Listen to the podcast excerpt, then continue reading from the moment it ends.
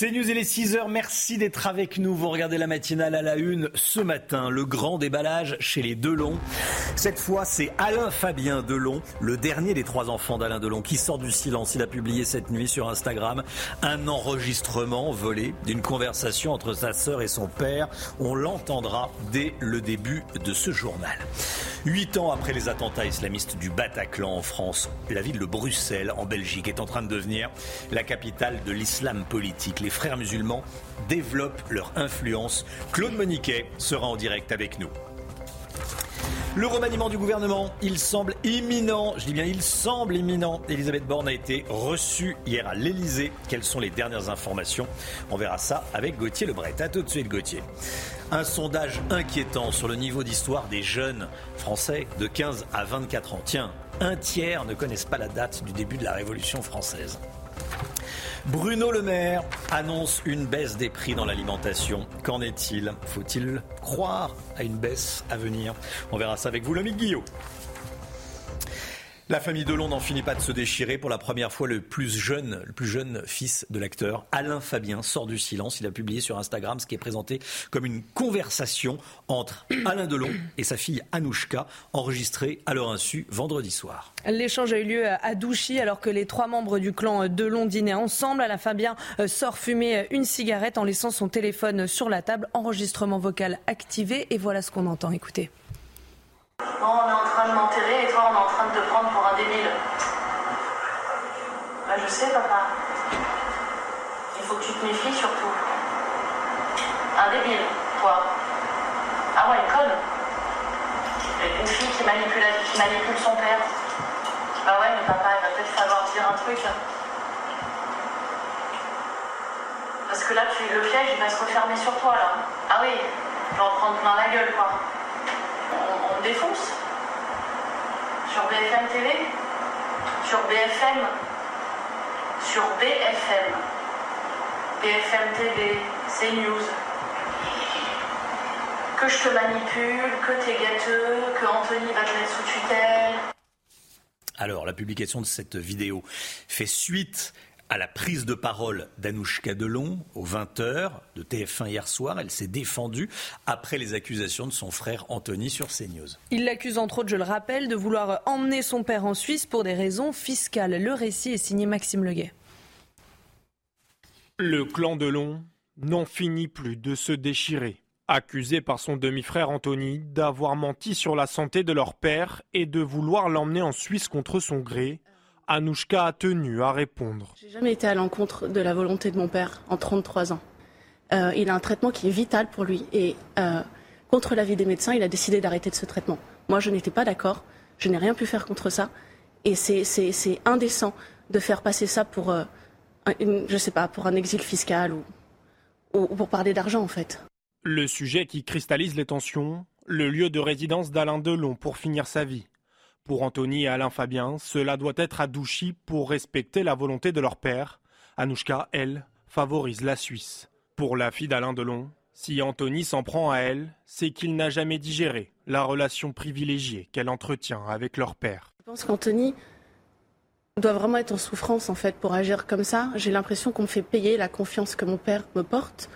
Est-ce qu'on parle de préférence ou est-ce qu'on parle d'une forme d'amour parce que je pense qu'il aime sincèrement tous ses enfants d'une manière différente. Anouchka Delon a affirmé avoir porté plainte pour diffamation contre son demi-frère Anthony. Voilà, un nouvel épisode dans la guerre dans la famille euh, Delon. Remaniement ou pas remaniement, le suspense se poursuit hier soir. Emmanuel Macron a reçu sa première ministre Elisabeth Borne à l'Elysée. Officiellement, ils ont parlé des dossiers importants de l'exécutif. On n'en saura pas plus, mais on a du mal à croire qu'il n'a pas été question du, remaniement. Gauthier Lebret, il y a trois scénarios privilégiés ce matin. Hein. Oui, effectivement, l'entourage de la première ministre a mm. dit rien à signaler après euh, cet entretien mm. entre Elisabeth Borne et Emmanuel Macron. Faut juste dire à nos téléspectateurs que la Première ministre et le Président de la République ne se retrouvent pas toutes les semaines, tous les dimanches soirs euh, à l'Elysée pour discuter des dossiers brûlants. Alors les trois euh, scénarios. Premier scénario, on en parle depuis euh, un moment, c'est Sébastien Lecornu, ministre des Armées. Problème, il ne plaît pas du tout à François Bayrou, qui tient une cinquantaine de députés euh, à l'Assemblée euh, nationale et qui évidemment euh, pèse dans ce dispositif. Donc il s'oppose à la nomination de Sébastien Lecornu. Il y voit, dit-il, la main de Nicolas Sarkozy. Ensuite, deuxième scénario, Julien de Normandie. Là, justement, il est plébiscité par François Bayrou. C'est un proche des proches d'Emmanuel Macron. Il a été son ministre de l'Agriculture. On va peut-être revoir le carton avec les trois scénarios. Et puis le dernier scénario, eh bien, c'est tout simplement le maintien euh, d'Elisabeth Borne, comme après l'épisode sur euh, la réforme des retraites, le fameux 49.3. Euh, il est possible finalement que la première ministre se maintienne. Je rappelle qu'il y a une échéance, une date butoir pour ce remaniement. C'est mercredi, c'est dans deux jours. C'est le premier conseil des ministres de l'année, puisque celui de la semaine dernière a justement été annulé, sans que personne ne donne la raison officielle de cette annulation. Mais tout le monde avait bien compris qu'il s'agissait d'un remaniement. Merci beaucoup, merci beaucoup euh, Gauthier Lebret. Le, le remaniement, donc, on l'annonce imminent. En attendant, je vous pose cette question. Est-ce qu'il faut garder Elisabeth Borne ou est-ce qu'il faut tout changer, voire organiser de nouvelles législatives, tiens, pour tenter d'avoir une, une majorité, une vraie majorité à l'Assemblée nationale Vous flashez le QR code qui apparaît à l'écran et vous passez à l'antenne. Vous connaissez le principe. On le laisse un peu plus longtemps, le QR code, parce que je vous ai entendu. J'ai entendu les, les, petites critiques. Oui, il le laisse pas assez longtemps. On le laisse un peu plus longtemps. Euh, 8h30, soyez là. On sera avec Nadine Morano, 8h30. 8h30, Nadine Morano, euh, qui va euh, commenter l'actualité politique. Elle sera avec nous à 8h30. Les chiffres alarmants sur le niveau de culture historique des jeunes Français, la Révolution française ou encore la Shoah des sujets essentiels et pourtant assez flous dans la tête de nombreux adolescents, voire jeunes adultes. Oui, c'est en tout cas ce que révèle une étude OpinionWay pour la tribune du dimanche publiée hier. Tous les chiffres de cette étude avec Audrey Berthaud. Quelle est la date du début de la Révolution française? Seulement 54% des jeunes sondés sont capables de dire que la Révolution française a commencé en 1789, symbole d'un manque de culture chez les jeunes d'aujourd'hui. Ça peut aussi vouloir dire que les jeunes ne cherchent peut-être plus forcément à, s'informer par eux-mêmes parce qu'en fait, il suffit de chercher quelques instants sur Internet. J'ai le souvenir dans, dans, mon enfance euh, et mon adolescence, une école qui était extrêmement dure, extrêmement sévère, mais au moins il y avait ce goût pour le savoir, pour l'esprit critique. Ce sondage a également voulu mettre en exergue le rapport des 15-24 ans à l'information et aux questions d'actualité. À la question avez-vous déjà entendu le terme Shoah? 32% des jeunes qui ne lisent pas ne connaissent pas ce terme ou encore 38% n'ont jamais entendu parler de la rafle du Veldiv. Pour la politologue Chloé Morin, à l'origine de cette étude, les réseaux sociaux et le manque de lecture sont les principales causes de ces lacunes. Les gens qui comprennent le mieux certaines notions ou qui ont les connaissances les plus importantes sont ceux qui à la fois euh, s'informent plutôt sur des médias généralistes plutôt que sur euh, les réseaux sociaux. Et puis on voit aussi que ceux qui lisent le plus ont une bien meilleure compréhension. Toujours selon ce sondage, pour pratiquement un jeune Français sur deux, la laïcité est surtout un moyen de discriminer les personnes de confession musulmane. Voilà, et on sera euh, en direct à 7h10. On continuera à parler de ce sujet avec Lisa Kamen-Hirsig. Elle est professeure des, des écoles. On verra comment on en est arrivé là. Le conflit entre Israël et le Hamas dans la bande de Gaza pourrait se métastaser tel un cancer. Ce sont les mots d'Anthony Blinken, le chef de la diplomatie américaine, en déplacement au Qatar. Il doit rencontrer aujourd'hui en Arabie Saoudite le prince héritier Mohamed Ben Salman. Et on rejoint tout de suite notre correspondante à New York, Fanny Chauvin. Bonjour Fanny, quels sont euh, les objectifs de cette nouvelle tournée? C'est la quatrième depuis euh, le 7 octobre. Est-ce qu'on peut euh, espérer des avancées? Alors, on, a, euh, on retrouvera Fanny Chauvin euh, dans, quelques instants. Euh, voilà, il y a un petit problème de, connexion, ça arrive. trois mois après les attaques du 7 octobre en Israël, certains lieux de massacre sont devenus des lieux de mémoire. Je rappelle que ce jour-là, 1140 personnes ont été tuées par les terroristes du Hamas et que 136 otages sont toujours détenus à ce jour dans la bande de Gaza. Et nos envoyés spéciaux sont retournés sur place dans ces lieux marqués à jamais par l'horreur. Reportage CNews signé Fabrice Elsner et Thibault Marcheteau. Elle a participé au festival de Nova le 7 octobre dernier. Elle revient pour la première fois sur les lieux du massacre. J'étais au festival Nova. J'ai survécu, mais mon mari, lui, est mort ici. Ses enfants sont avec elle. Ils apportent des bougies et des fleurs auprès de la photo de leur père dans ce mémorial, à quelques centaines de mètres des combats.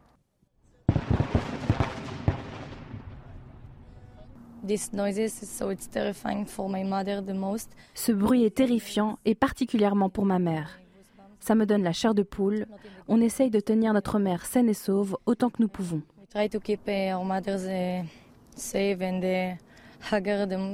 Même si c'est terrifiant de revenir à l'endroit où son mari, notre père, a été tué. À proximité de la bande de Gaza, les lieux de massacre sont devenus des lieux de mémoire, comme cet abri anti-roquettes où de nombreuses personnes ont été tuées en voulant se protéger. À la place du commissariat de Sderot, qui a été totalement détruit, un monument est érigé.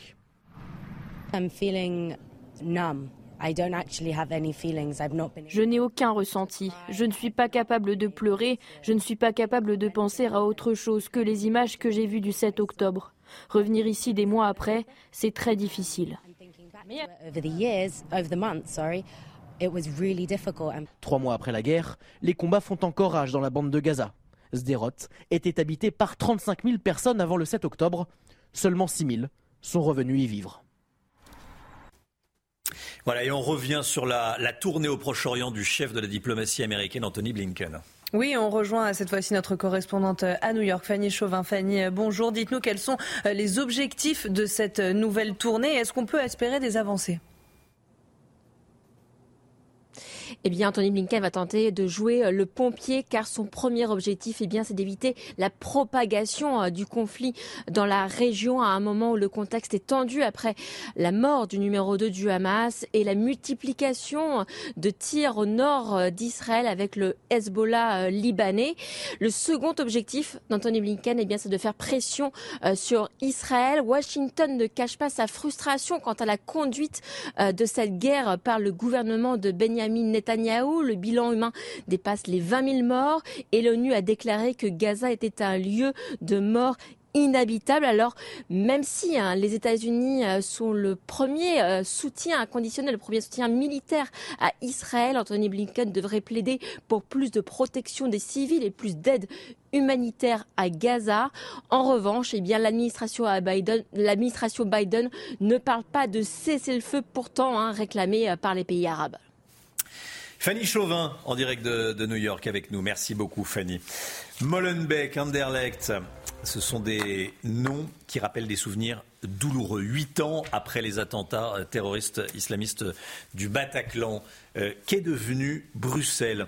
Dans un euh, reportage passionnant à lire dans le JDD, on découvre, ou pas, on le sait, mais on en a euh, la preuve que euh, Bruxelles euh, reste la capitale de l'islam politique en, Europe. Les frères musulmans euh, développent leur emprise, développent leur influence sur, euh, sur cette ville. On va en parler dans un instant avec Claude Moniquet, spécialiste des questions de terrorisme et du renseignement, qui est en direct avec nous. A tout de suite, Claude.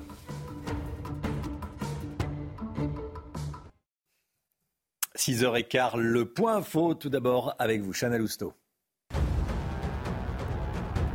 Elisabeth Borne est attendue demain dans le Pas-de-Calais pour évoquer des solutions après les inondations. Il faut dire que la décrue est lente dans ce département. 16 établissements scolaires resteront fermés aujourd'hui en ce jour de rentrée. Pendant leur entretien à l'Elysée hier, Emmanuel Macron a demandé à sa première ministre, je cite, d'accélérer les réponses à la situation que traversent les habitants. Et puis cette bonne nouvelle, un film français doublement primé aux Golden Globes. Il s'agit d'Anatomie d'une chute réalisée par Justine Trinet et déjà récompensé par la Palme d'Or à Cannes l'année dernière. Cette nuit, le film a remporté les Golden Globes du meilleur scénario et du meilleur film en langue étrangère. Le film de Christopher Nolan Oppenheimer a également fait carton plein avec quatre prix, celui du meilleur réalisateur, meilleur film dramatique, meilleur acteur dans un film dramatique pour Cillian Murphy et meilleur second rôle pour Robert Downey Jr. Et on est en direct avec Claude Moniquet. Merci Claude d'être d'être là. On va parler de, la ville de, Bruxelles. Molenbeek, c'est un, nom, je le disais avant la, publicité, qui rappelle des souvenirs douloureux. C'est de ce quartier en périphérie de Bruxelles qu'était originaire une partie des terroristes islamistes du, du 13 novembre. En disant le, le salafisme a laissé place à l'islam politique.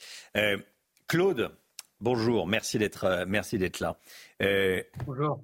Huit ans après les attentats de Bruxelles, la capitale de la Belgique, capitale de, l'Europe, semble être toujours, si ce n'est plus, la capitale de l'islam politique. Il y a un grand reportage à lire dans le, dans le JDD, une double page. Euh, comment l'islam politique se, développe-t-il à, Bruxelles?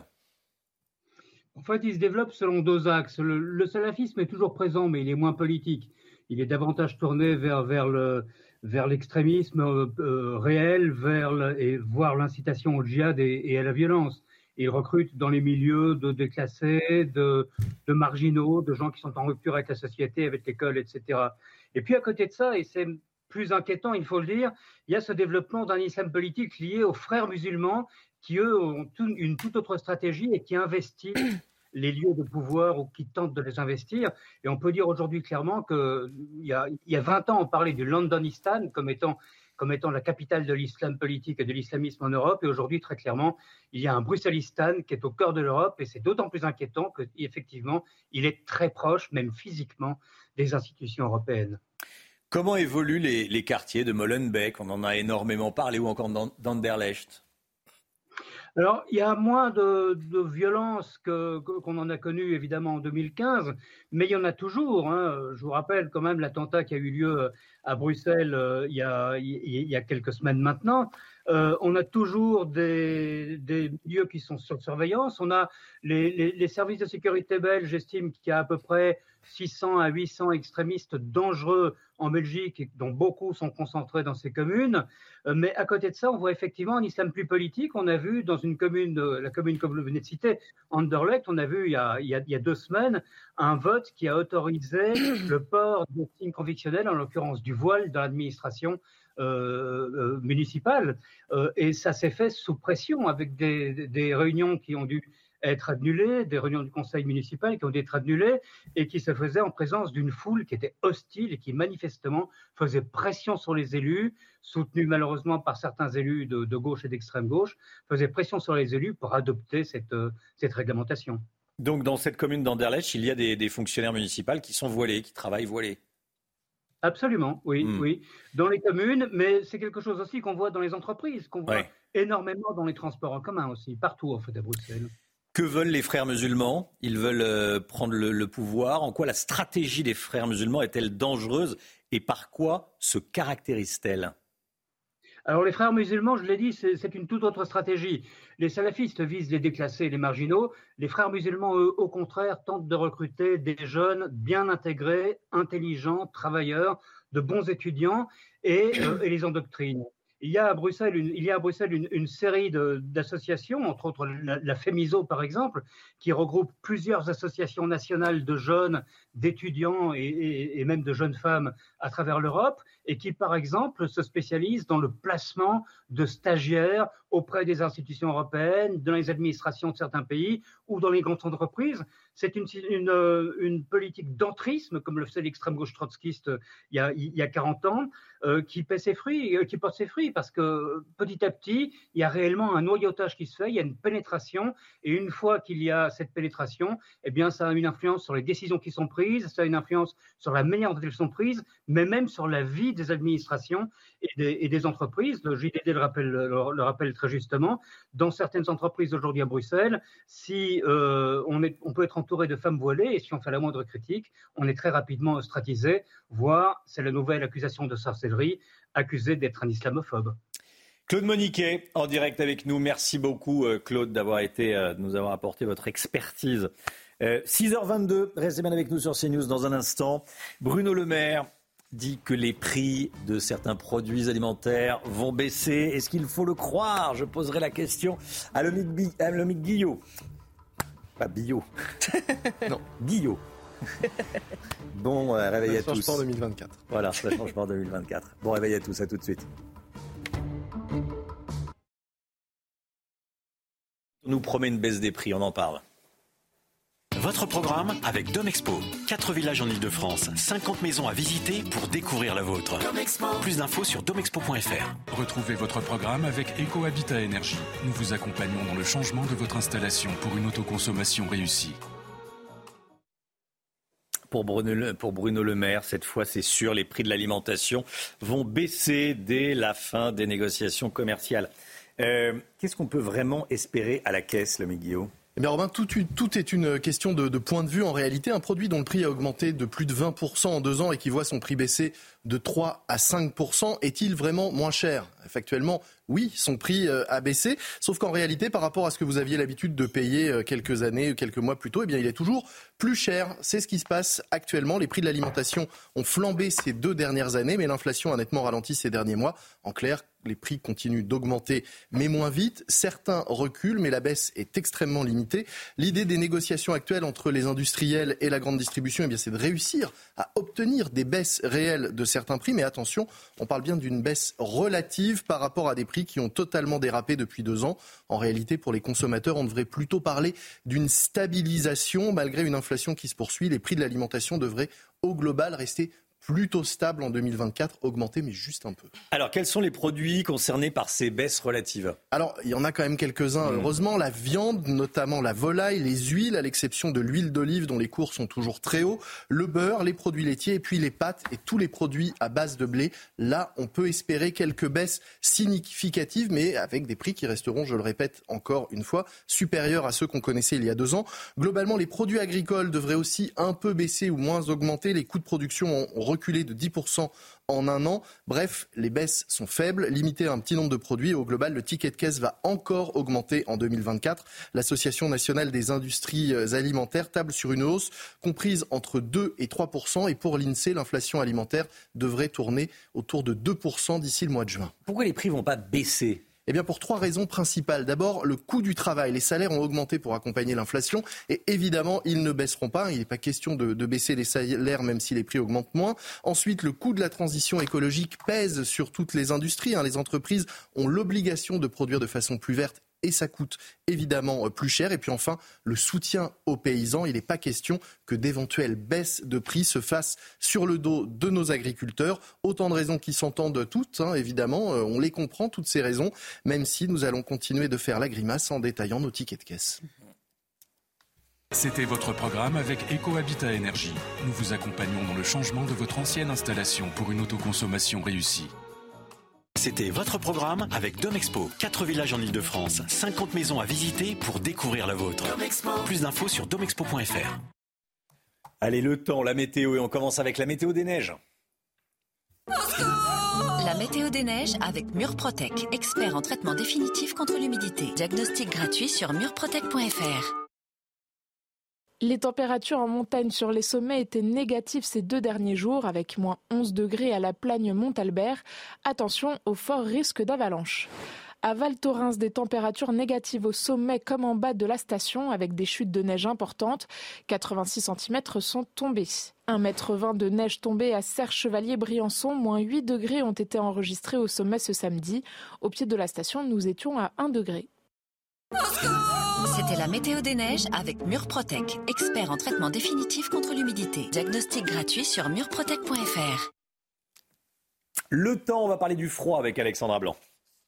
La météo avec Groupe Verlaine. Isolation, photovoltaïque et pompe à chaleur pour une rénovation globale. Groupeverlaine.com il fait froid ce matin, Alexandra, mais est-ce qu'on peut parler d'une vague de froid Dites-nous? Alors non, on ne parle pas d'une vague de froid, ma chère Chana, on parle plutôt d'un coup de froid euh, remarquable avec des températures qui s'annoncent tout simplement hivernales. On va peut-être le voir euh, sur l'autre carte avec des critères bien précis définis euh, par Météo France. Pour parler de vague de froid, on attend en moyenne 0 à 1 degré à l'échelle nationale, donc des températures qui s'annoncent tout simplement hivernales avec ce matin localement quelques flocons de neige du côté de Dijon, de Mâcon ou encore de Saint-Étienne retrouve également un temps beaucoup plus lumineux sur les régions du nord avec la présence de l'anticyclone sur les îles britanniques. Dans l'après-midi, très peu d'évolution, du beau temps sur les régions du nord, malgré la présence quand même de quelques nuages, quelques nuages entre le bassin parisien et les régions du nord. Et puis on retrouvera de la neige en pleine, principalement entre le massif central, le Lyonnais ou encore l'est du pays, avec de la neige également au-delà de 800 mètres d'altitude sur les Alpes. On retrouve également du vent tempétueux autour du golfe du Lion et donc conséquence, le ressenti est glacial. Il fait froid ce matin, 2, moins 3, moins 4 degrés actuellement sur le centre ou encore euh, sur le centre-est du pays. Localement 3 degrés euh, du côté de Biarritz. Et dans l'après-midi, les températures resteront froides pour la saison. Journée sans dégel à Nancy ou encore à Lille avec moins 2 degrés cet après-midi. Rejoindre le mouvement de la rénovation énergétique. C'était la météo avec Groupe Verlaine. Pour devenir franchisé dans les énergies renouvelables. Groupe Verlaine. C'est News, il est 6h30, vous regardez la matinale à la une ce matin, des cortèges de mariage qui dégénèrent sur l'autoroute A6 au sud de Paris. Des invités à un mariage ont tiré à l'arme automatique. On va vous raconter ce qui s'est passé. On va aller en Corse, la Corse où des violences entre communautés locales et issues de l'immigration ont eu lieu. On rejoindra notre correspondante Christina Luzzi. Et puis à Grenoble, une pièce de théâtre qui semble relativiser les problèmes liés au trafic de drogue. Elle est soutenue par la mairie de la ville, dirigée par l'écologiste Éric Piolle, un soutien qui choque. On sera en direct avec Andrea Cotarac, qui est porte-parole du Rassemblement national et président du groupe RN à la région Auvergne, Auvergne-Rhône-Alpes. Deux hommes placés en garde à vue en marge d'un mariage dans l'Essonne. Ça s'est passé samedi après-midi. Ils ont été interpellés sur l'autoroute A6 alors qu'ils circulaient au milieu d'un cortège de mariage direction Paris. Un peu plus tôt, plusieurs voisins avaient alerté euh, les forces de l'ordre après avoir entendu des détonations rue euh, des Marguerites à Savigny-sur-Orge. Alors, euh, face à ces mariages qui dégénèrent de plus en plus nombreux, des maires ont décidé de sévir, comme nous l'explique Solène Boulan. Mairie-sur-Oise, Colombes, Villeurbanne, ces derniers mois, plusieurs mariages ont dégénéré sur la voie publique. Samedi en Essonne, deux hommes ont été placés en garde à vue après des coups de feu tirés en l'air alors qu'ils circulaient au milieu d'un cortège. Pour prévenir ces débordements, certains maires ont donc opté pour une charte des mariages après les troubles à l'ordre public. Un code de bonne conduite auquel sont soumis les mariés et leurs invités, comme l'indique par exemple cette charte mise en place à Roanne dans la Loire. Les mariés s'engagent à ce que le cortège respecte le code de la route. Il empruntera les voies autorisées aux véhicules motorisés et respectera les limitations de vitesse. Nous responsabilisons les mariés et leur expliquons qu'ils sont aussi responsables des personnes qu'ils invitent à la cérémonie. Et qu'à ce titre-là, si des personnes de la cérémonie invitées commettent des infractions, ou voire même donc, euh, euh, font du tapage, ils pourront être tenus, les mariés, comme responsables. Alors ça nous est arrivé une fois, mais depuis, donc, euh, je dois reconnaître qu'avec la mise en place de cette charte, qui est vraiment bien expliquée par nos agents d'état civil, nous n'avons pas eu affaire donc, euh, à des débordements notoires. À Roanne, par exemple, les mariés retardataires doivent s'acquitter d'une amende de 300 euros. Les troubles à l'ordre public donnent quant à eux lieu à des amendes de police. Voilà, on est toujours choqués parce que euh, des personnes qui se sont arrêtées parce qu'ils tirent à l'arme automatique euh, sur une autoroute lors d'un mariage, mais euh, les, bras nous en tombent. voilà, donc les invités d'un mariage, qui sont, ça s'est terminé en, garde à vue dans, l'Essonne et on a voulu reparler de ces mariages qui dégénèrent. C'est évidemment inadmissible. Trois militants, les républicains, agressés à, Lyon. Ils ont été pris à partie hier matin alors qu'ils distribuaient des tracts sur la loi immigration à l'entrée du marché Saint-Antoine. Un homme d'une soixantaine d'années se serait approché d'eux, aurait saisi un tract avant de le déchirer. Il aurait ensuite porté un coup de poing à l'un des militants en l'insultant, je cite, de facho. Sur Twitter, Valérie Pécresse lui a apporté tout son soutien et dénonce des méthodes détestables de l'extrême gauche. Je vous propose d'écouter le témoignage de Roxane Rive, l'une des militantes présentes sur place. Il n'y a eu aucun débat, juste des points. Euh, ce militant ne s'y attendait absolument pas parce qu'il a seulement vu le tract broyé, ce qui nous arrive euh, quand même, bon, je ne vais pas dire fréquemment, mais ça arrive qu'il y ait des réactions qui soient un petit peu virulentes, mais très rarement une telle violence. Un, coup de poing d'une personne euh, d'une soixantaine d'années envers un jeune militant de 20 ans. Quand on voit que c'est eux qui ont provoqué cette violence et, le fait que cette société se déchire à ce point, en fait, on, a juste envie de leur dire, euh, d'accord, excusez-vous, mais surtout arrêtez. C'est une manière de militer qui commence à faire rentrer la violence peu à peu dans la société et qui devient banalisée. Mais ça, c'est eux qui l'ont créé. Allez, on va partir en Corse. Un homme a été agressé au couteau en Corse sur fond de fragmentation communautaire. C'est en tout cas ce que craignent les élus, euh, certains, de l'île de Beauté. Ils refusent de voir arriver sur l'île des situations similaires à ce qui se passe dans certaines cités sur le continent. Et les faits remontent à ce week-end et l'un des agresseurs aurait juré sur le Coran qu'il allait tuer la victime. Les informations de notre correspondante en Corse, Christina Luzzi. Selon nos informations, la victime se trouvait avec des amis sur le parking d'un grand magasin dans la nuit de vendredi à samedi euh, lorsqu'un autre groupe de jeunes les aurait rejoints. Euh, la situation aurait alors rapidement dégénéré et toujours selon les dires du jeune homme, un des protagonistes aurait juré sur le Coran qu'il allait le tuer. Euh, la victime aurait alors été encerclée et frappée par plusieurs individus et aurait reçu un coup de couteau à la cuisse, des blessures ayant entraîné 10 jours d'ITT. Hier, en fin de journée, le mouvement indépendantiste Corinne Front a apporté son soutien au jeune homme.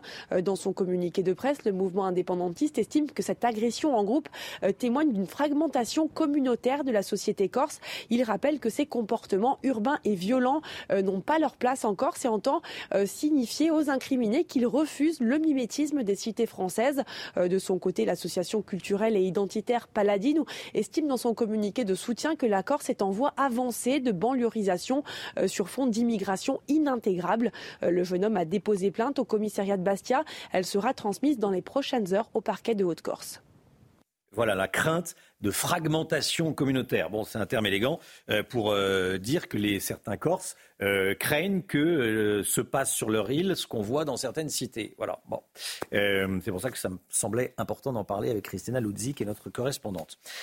Cette semaine, c'est le retour du grand froid. On en parle avec vous, Alexandra Blanc, avec un début d'hiver qui a été plutôt doux, hein, Très doux même. voire quasi estival hein, Mhm. en, décembre. Les températures ont chuté ce week-end et ça devrait durer une bonne partie de la semaine. hein. Oui, en effet, avec des températures tout simplement hivernales, on a constaté une dégradation avec des températures qui ont chuté parfois entre moins 5 et moins 10 degrés en seulement euh, quelques heures des températures hivernales. Alors la question que l'on se pose, peut-on parler d'une vague de froid? Il existe deux critères pour parler d'une vague de froid. D'une part, que l'épisode dure au moins trois jours et qu'il y ait au moins une journée où il y a à l'échelle nationale moins 2 degrés, donc des températures largement hivernales. Là, on sera presque dans une vague de froid, mais pas tout à fait. C'est-à-dire que nous parlons d'un épisode de froid remarquable, puisque la journée de mardi sera la journée la plus froide de la semaine, mais vous aurez en moyenne entre 0 et moins 1 degré, donc on ne sera pas au niveau des moins 2 degrés. C'est pourquoi on ne parle pas vraiment d'une vague de froid. Alors concrètement, à quoi doit-on s'attendre? À des températures largement négatives, principalement entre le nord-est, la région Rhône-Alpes ou encore du côté de l'Auvergne, tandis qu'il fera un petit peu plus doux sur les régions de l'ouest. On pourrait localement avoir des moins 10, moins 15 degrés dans les vallées. On parle également du ressenti. Un Romain, je sais que le ressenti, on en parle très souvent en météo, c'est-à-dire que par exemple, si vous avez moins 5 degrés au thermomètre à Grenoble, Oui. Parfois, avec le vent, le ressenti est de moins 12 degrés. Donc, les températures sont évidemment froides au niveau du thermomètre, mais il y a beaucoup de vent actuellement dans le sud, mais aussi sur le nord, avec le retour de la bise. Donc, le ressenti est parfois glacial. C'est pourquoi on entend hein, dans la rédaction de CNews, Oh, il fait froid ce matin. Et ça va continuer au moins jusqu'à jeudi. Voilà, et on l'entend de partout, je Partout, pense, exactement. partout en France. Voilà, Aujourd'hui, le les doudounes sont sortis, les enfants des écharpes, les gants sont sortis. Bah oui, c'est normal. Mais c'est Ah ouais, l'hiver. C'est une des informations principales. On va pas se cacher, euh, on va pas se raconter C'est l'hiver. hein. Bah oui, c'est l'hiver. On est en c'est- moyenne quand même moins 5, moins 6 degrés en dessous des normales de Hmm. saison. On n'avait pas eu aussi froid depuis 6 ans. Donc c'est normal que ça Bah oui, c'est un une information, évidemment, c'est normal. Merci beaucoup, Alexandra. Euh, un film français doublement primé aux Golden Globes à Los Angeles, Chana. Oui, il s'agit d'Anatomie d'une chute réalisée par Justine Triet et déjà récompensé par la Palme d'Or à Cannes l'année dernière. Cette nuit, le film a remporté les Golden Globes du euh, meilleur scénario et du meilleur film en langue étrangère. Et puis le film de Christopher Nolan, Oppenheimer, a également fait carton plein avec pas moins de quatre prix. Celui du meilleur film dramatique, meilleur réalisateur, meilleur acteur dans un film dramatique pour Cillian Murphy et meilleur second rôle pour Robert Downey Jr. Merci beaucoup, Chana. Restez bien avec nous dans un instant. On va parler d'une pièce de théâtre qui fait scandale à Grenoble, euh, qui semble, disons-le, défendre les trafiquants de drogue, les dealers. Vous allez voir, avec la bénédiction de la mairie. On va en parler avec Andrea Cotarac, porte-parole du Rassemblement national et président du groupe RN à la région Auvergne-Rhône-Alpes, qui est déjà connecté avec nous. Bonjour Andrea Cotarac et à tout de suite. Bonjour. C'est News, il est 7h moins le quart. Tout d'abord le point info avec vous, Chana Lousteau. Le conflit entre Israël et le Hamas dans la bande de Gaza pourrait se métastaser tel un cancer. Ce sont les mots d'Anthony Blinken, le chef de la diplomatie américaine depuis euh, le Qatar. Il a entamé sa quatrième tournée au Proche-Orient depuis le 7 octobre pour tenter euh, d'éviter un embrasement. Et ce matin, il se rendra en Arabie Saoudite où il va rencontrer le prince héritier Mohamed Ben Salman. Un jeune homme de 17 ans a été arrêté par la police à Valenton, dans le Val-de-Marne. Il est soupçonné d'être impliqué dans le meurtre d'un adolescent le 8 décembre dernier dans la commune. On en avait parlé dans la matinale. La victime avait été prise dans un guet-apens alors qu'il pensait retrouver un homme pour lui vendre un jogging. Celui qui aurait porté le coup mortel avait été rapidement arrêté et mis en examen. Il avait reconnu les faits. Et puis Kylian Mbappé devient le meilleur buteur parisien de l'histoire de la Coupe de France avec 30 buts au compteur, un record qu'il a obtenu après un triplé hier face à Revel, club augaronnais de Régional 1, triplé qui a accessoirement permis au club parisien de remporter le match 9 buts à 0. Luis Enrique, l'entraîneur du PSG, a salué la performance de son joueur. Kylian voulait jouer et quand il veut jouer, il n'y a pas grand-chose à dire. Merci Chana.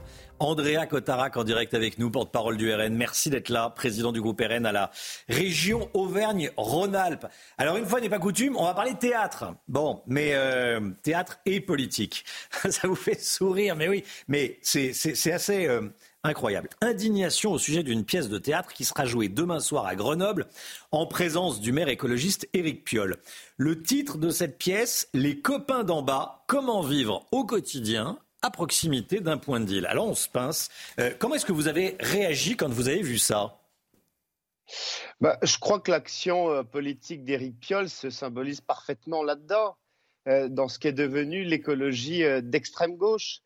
C'est normaliser les comportements délictueux et le crime dans l'espace public. Alors effectivement, ça pourrait nous faire sourire si ça, ça, ne reflétait pas une méthode, celle d'Éric Piolle, qui est le clientélisme parce que euh, qu'est-ce que va nous proposer demain le service culturel de la mairie de Grenoble euh, Comment vivre au milieu euh, des armes automatiques? Comment vivre au quotidien à côté d'une mosquée radicale clandestine? Comment vivre à côté d'un squat de gauchistes? Donc je crois que c'est à la fois une stratégie, celle du clientélisme, c'est aussi une stratégie pour cacher le bilan d'Éric Piolle au Grenoblois. Je rappelle quand même que la ville de Grenoble, c'est la plus polluée de France, c'est l'une des villes les plus endettées de France, c'est la septième ville la moins sécurisée de France. Euh, c'est dans tout ça que s'inscrit cette pièce de théâtre euh, indigne. Hmm. Vous pensez que la municipalité de Grenoble veut que les, habitants s'habituent à la présence de, dealers en bas des immeubles? J'ai l'impression que la mairie de Grenoble est absolument clientéliste. On s'en souvient, euh, il y a quelques mois, ils avaient créé une polémique sur le burkini, sur le viol de la laïcité. Ils avaient créé une polémique encore avant ça où ils avaient subventionné le CCIF, une organisation islamiste dissoute depuis par le ministère de l'Intérieur. Là, ils poursuivent ce chemin, effectivement euh, un chemin qui souhaite normaliser finalement un bilan catastrophique, le crime et euh, les comportements délictueux dans l'espace public, effectivement. Hmm. Alors, le maire ne veut pas développer les, caméras, il ne veut pas armer les, policiers municipaux. Euh, il, Comment vous analysez, vous décryptez son rapport à la, sécurité? Bah, c'est comme euh, ses amis écologistes qui dirigent d'autres villes dans la région. Hein. Je pense aussi euh, à Lyon. Je me souviens que le maire de Lyon avait expliqué euh, lors de la campagne des municipales que la sécurité n'était pas une priorité. Bon, bah, quand vous allez parler aux Lyonnais, vous comprenez que c'est une priorité. Quand vous allez voir les Grenoblois de la place Victor Hugo, où il y a encore quelques mois, un individu avait sorti une Kalachnikov. Je pense que la sécurité, euh, c'est une priorité pour eux et d'ailleurs pour tous les Français. Je crois qu'on va avoir euh, finalement en politique deux choix quand on prend un peu le recul et deux seulement. S'accommoder au chaos qui existe dans notre pays, dans tous les domaines régaliens, euh, l'insécurité, le trafic, l'immigration massive, le manque d'autorité, ou résister en voulant rétablir l'ordre républicain, l'autorité et un peu de tranquillité pour euh, nos habitants.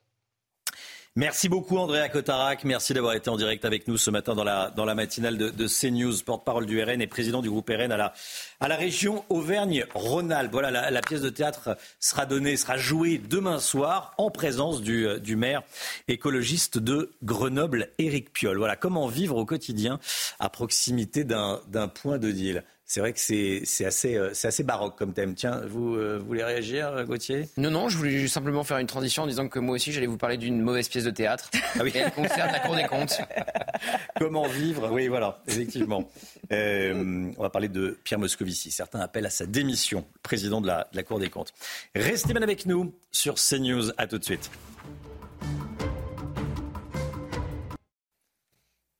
6h52, la politique avec vous, Gauthier Lebret. La Cour des comptes a publié la semaine dernière un rapport sur l'immigration dont on a beaucoup parlé, un rapport accablant euh, pour le, gouvernement et pour l'État en général sur l'impuissance de l'État à gérer l'immigration irrégulière.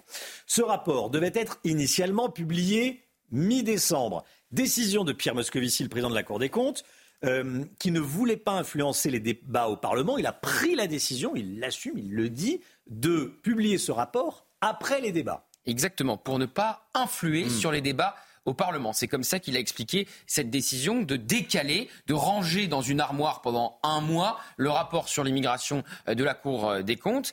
Parce que, en fait, ce rapport devait être publié au moment de la motion de rejet. Vous vous souvenez, la motion de rejet qui a été votée par le Parlement, le texte de Gérald Darmanin qui a été rejeté. Et après, eh bien, se sont ouvertes des discussions entre les Républicains, Renaissance et le gouvernement pour trouver un deal avec le vote euh, qu'on connaît. Alors, ce rapport aurait pu venir enrichir les discussions entre les Républicains et euh, le gouvernement, les éclairer. C'était sans compter sur Pierre Moscovici. Le plus absurde, c'est son argument. Il ne fallait pas que la Cour influence les débats au Parlement. C'est précisément son rôle. Article 47.2 de la Constitution française. La Cour des comptes assiste le Parlement dans le contrôle de l'action du gouvernement. Elle assiste le Parlement et le gouvernement dans le contrôle de l'exécution des lois de finances et de l'application des lois de financement de la sécurité sociale, ainsi que dans l'évaluation des politiques publiques. C'est la Constitution qui le dit. Alors Pierre Moscovici a accordé une interview pour se défendre et il a expliqué avec un certain mépris pour les députés, je le cite, comme nous étions dans une crise politique, je n'ai pas voulu que ce rapport soit déformé. Alors ça c'est intéressant. En gros, les parlementaires ne sont pas capables de lire correctement ce rapport. Et ce qu'on sous-entend derrière ce que dit Pierre Moscovici, la petite musique, les républicains l'auraient en fait, selon lui, récupéré pour essayer de réclamer des mesures encore plus strictes et de droitiser encore plus le texte initial de Gérald Darmanin. Alors, faut noter que Pierre Moscovici est allé jusqu'à dire qu'il aurait pu ne pas publier le rapport du tout. Alors, ça, c'est une phrase qui est presque passée inaperçue, mais effectivement, Ouais. c'est la phrase la plus, la plus folle. Hmm.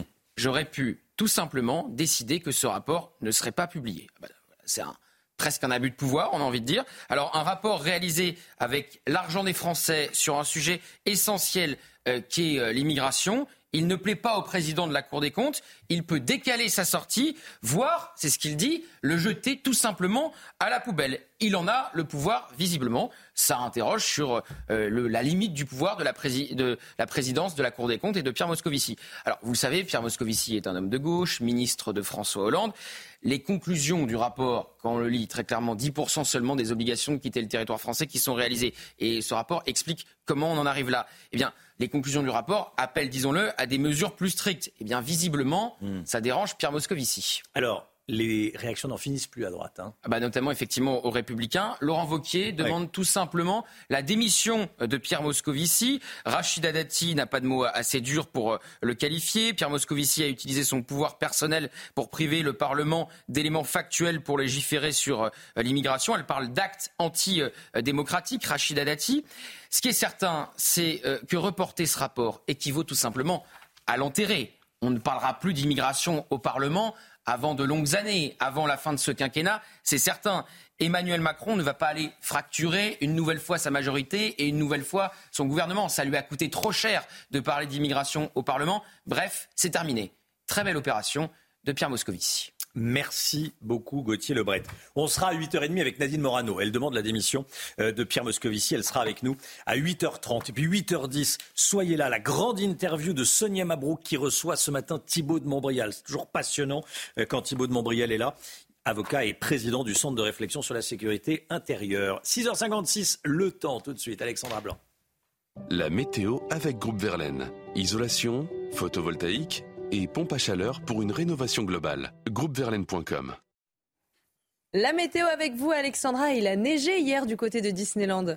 Et oui, en effet, le froid a fait son grand retour avec des températures hivernales et parfois glaciales. Regardez ces images hier du côté de Disneyland Paris avec un mélange de pluie et neige mêlée, quelques flocons de neige donc hier du côté de Disneyland avec des images hivernales qui vont arriver tout au long de la semaine puisque les températures dégringolent. On attend parfois localement moins 5, moins 8, voire même moins 10 degrés. La journée de demain sera bel et bien la journée la plus froide de la semaine avec des températures température glaciale. Couvrez-vous puisque les températures vont encore baisser par rapport à aujourd'hui. Alors ce matin, moins 3, moins 4 degrés actuellement, moins 3 degrés actuellement du côté de Rouen, moins 2,2 à Deauville ou encore près de moins 2 degrés à Nancy. Ces températures qui vont encore chuter. On va avoir des journées sans dégel avec donc des températures remarquablement froides pour la saison. On n'a pas vu ça depuis au moins 6 ans. Donc vraiment préparez-vous à avoir froid. On a ce matin quelques flocons de neige entre le sud-ouest et le nord-est, hein, notamment à Dijon, à Mâcon ou encore à Grenoble avec donc quelques flocons qui ont tendance à tenir au sol ce matin. On retrouvera également de la neige sur le massif central, sur les Pyrénées et peut-être également euh, quelques flocons en allant euh, vers le Mercantour. Sur les régions du nord, un temps un petit peu plus calme, un petit peu plus clément, avec néanmoins le retour de la bise. Que fait la bise quand il fait froid? Elle donne un ressenti glacial. C'est-à-dire que si vous avez par exemple moins 5 degrés au thermomètre, le ressenti est de moins 12 degrés. Donc vraiment ces températures qui s'annoncent vraiment froides tout au long de la semaine. On retrouve cet après-midi quelques flocons entre le centre et euh, le Lyonnais. Soyez bien prudents hein, si vous êtes du côté de l'Auvergne-Rhône-Alpes, puisque on pourrait avoir localement jusqu'à 1 ou 2 cm. Ça pourrait tenir au sol en raison du froid. Côté température, la carte parle d'elle-même. Des températures hivernales ce matin. Couvrez-vous vraiment avec en moyenne moins 2, moins 3, moins 4 degrés sur les régions du nord. C'est en revanche un petit peu plus doux à Montpellier ou encore à Perpignan. Et dans l'après-midi, les températures sont froides. Journée sans dégel sur le nord ou encore sur le nord-est. On n'a pas vu ça depuis 6 ans, hein, je vous le rappelle, avec en moyenne moins 2 degrés à Rouen ou encore à Lille, moins 2 degrés cet après-midi du côté de Nancy, tandis que vous aurez localement jusqu'à 13 degrés encore. Ces températures qui vont rester froides tout au long de la semaine, puisqu'on parle bel et bien d'un coup de froid remarquable, au moins jusqu'à la fin de la semaine, avec des journées sans dégel mardi et mercredi. Et demain, ce sera la journée la plus froide de la semaine, avec des températures largement en dessous des normales de saison. Rejoindre le mouvement de la rénovation énergétique. C'était la météo avec Groupe Verlaine pour devenir franchisé dans les énergies renouvelables. Groupe Verlaine. 6h59, merci d'être avec nous. C'est vrai que c'est l'une des informations numéro un quand même, le froid aujourd'hui, Ah qui va durer jusqu'au Au moins jusqu'à la fin de la milieu. Jeudi, ça va un peu remonter, Hmm. mais demain, ce sera la journée vraiment la plus froide de la semaine. Attention. Voilà, bon courage si vous reprenez le chemin du travail ou de l'école, puisque c'est la rentrée aujourd'hui. Merci Alexandra. À la une ce matin, le grand déballage chez les Delon. Cette fois, c'est Alain Fabien Delon, le dernier des trois enfants d'Alain Delon, qui sort du silence. Il a publié cette nuit sur Instagram un enregistrement d'une conversation entre sa sœur et son père. On l'entendra dès le début de ce journal. Le remaniement du gouvernement semble imminent. Elisabeth Borne a été reçue hier à l'Elysée. Quelles sont les dernières informations? Gauthier Lebret avec nous. À tout de suite, Gauthier. Un sondage inquiétant, s'il en est, sur le niveau d'histoire des jeunes de 15 à 24 ans. Un tiers ne connaissent pas la date du début de la Révolution française. On sera en direct avec Lisa Kamen-Hirsig, professeure des écoles à 7h10. Et puis Anthony Blinken craint une métastase du conflit. Le, conf- le compare un cancer, le conflit entre Israël et le Hamas. Anthony Blinken, chef de la diplomatie américaine, qui se rend en Arabie Saoudite euh, aujourd'hui. On va retrouver nos, nos envoyés spéciaux en Israël, Thibaut Marcheteau et Fabrice Elsner. A tout de suite, Thibaut. Vous allez nous parler de l'avancée de Tsahal dans ses objectifs. La famille Delon, elle n'en finit pas de se déchirer. Pour la première fois, le plus jeune des fils de l'acteur, Alain Fabien, sort du silence. Il a publié cette nuit sur Instagram ce qui est présenté comme une conversation entre Alain Delon et sa fille Anouchka. Conversation enregistrée à leur insu, Chana. L'échange a eu lieu euh, vendredi dernier à Douchy, alors que les trois membres du clan Delon euh, dînaient ensemble. Alain Fabien sort fumer une cigarette en laissant son téléphone sur la table. Enregistrement vocal activé. Voilà ce qu'on entend. Bon, on est en train de m'enterrer et toi, on est en train de te prendre pour un débile. Bah, je sais, papa. Il faut que tu te méfies surtout. Un débile, toi. Ah ouais, une conne. Et Une fille qui manipule, qui manipule son père. Bah ouais, mais papa, il va peut-être falloir dire un truc. Parce que là, tu, le piège, il va se refermer sur toi, là. Ah oui, en prendre plein la gueule, quoi. On, on défonce. Sur BFM TV, sur BFM, sur BFM, BFM TV, CNews. Que je te manipule, que t'es gâteux, que Anthony va te mettre sous tutelle. Voilà, alors la publication de cet enregistrement sonore fait suite à la prise de parole d'Anouchka Delon. Hier soir, aux 20h de la Une, elle s'est défendue après les accusations de son frère Anthony Delon. C'était sur CNews avec Pascal Pro. Je rappelle qu'il l'accuse entre autres de vouloir emmener son père en Suisse contre son gré pour des raisons fiscales. Maxime Leguet. Le clan Delon n'en finit plus de se déchirer. Accusé par son demi-frère Anthony d'avoir menti sur la santé de leur père et de vouloir l'emmener en Suisse contre son gré, Anouchka a tenu à répondre. J'ai jamais été à l'encontre de la volonté de mon père en 33 ans. Euh, il a un traitement qui est vital pour lui et euh, contre l'avis des médecins, il a décidé d'arrêter de ce traitement.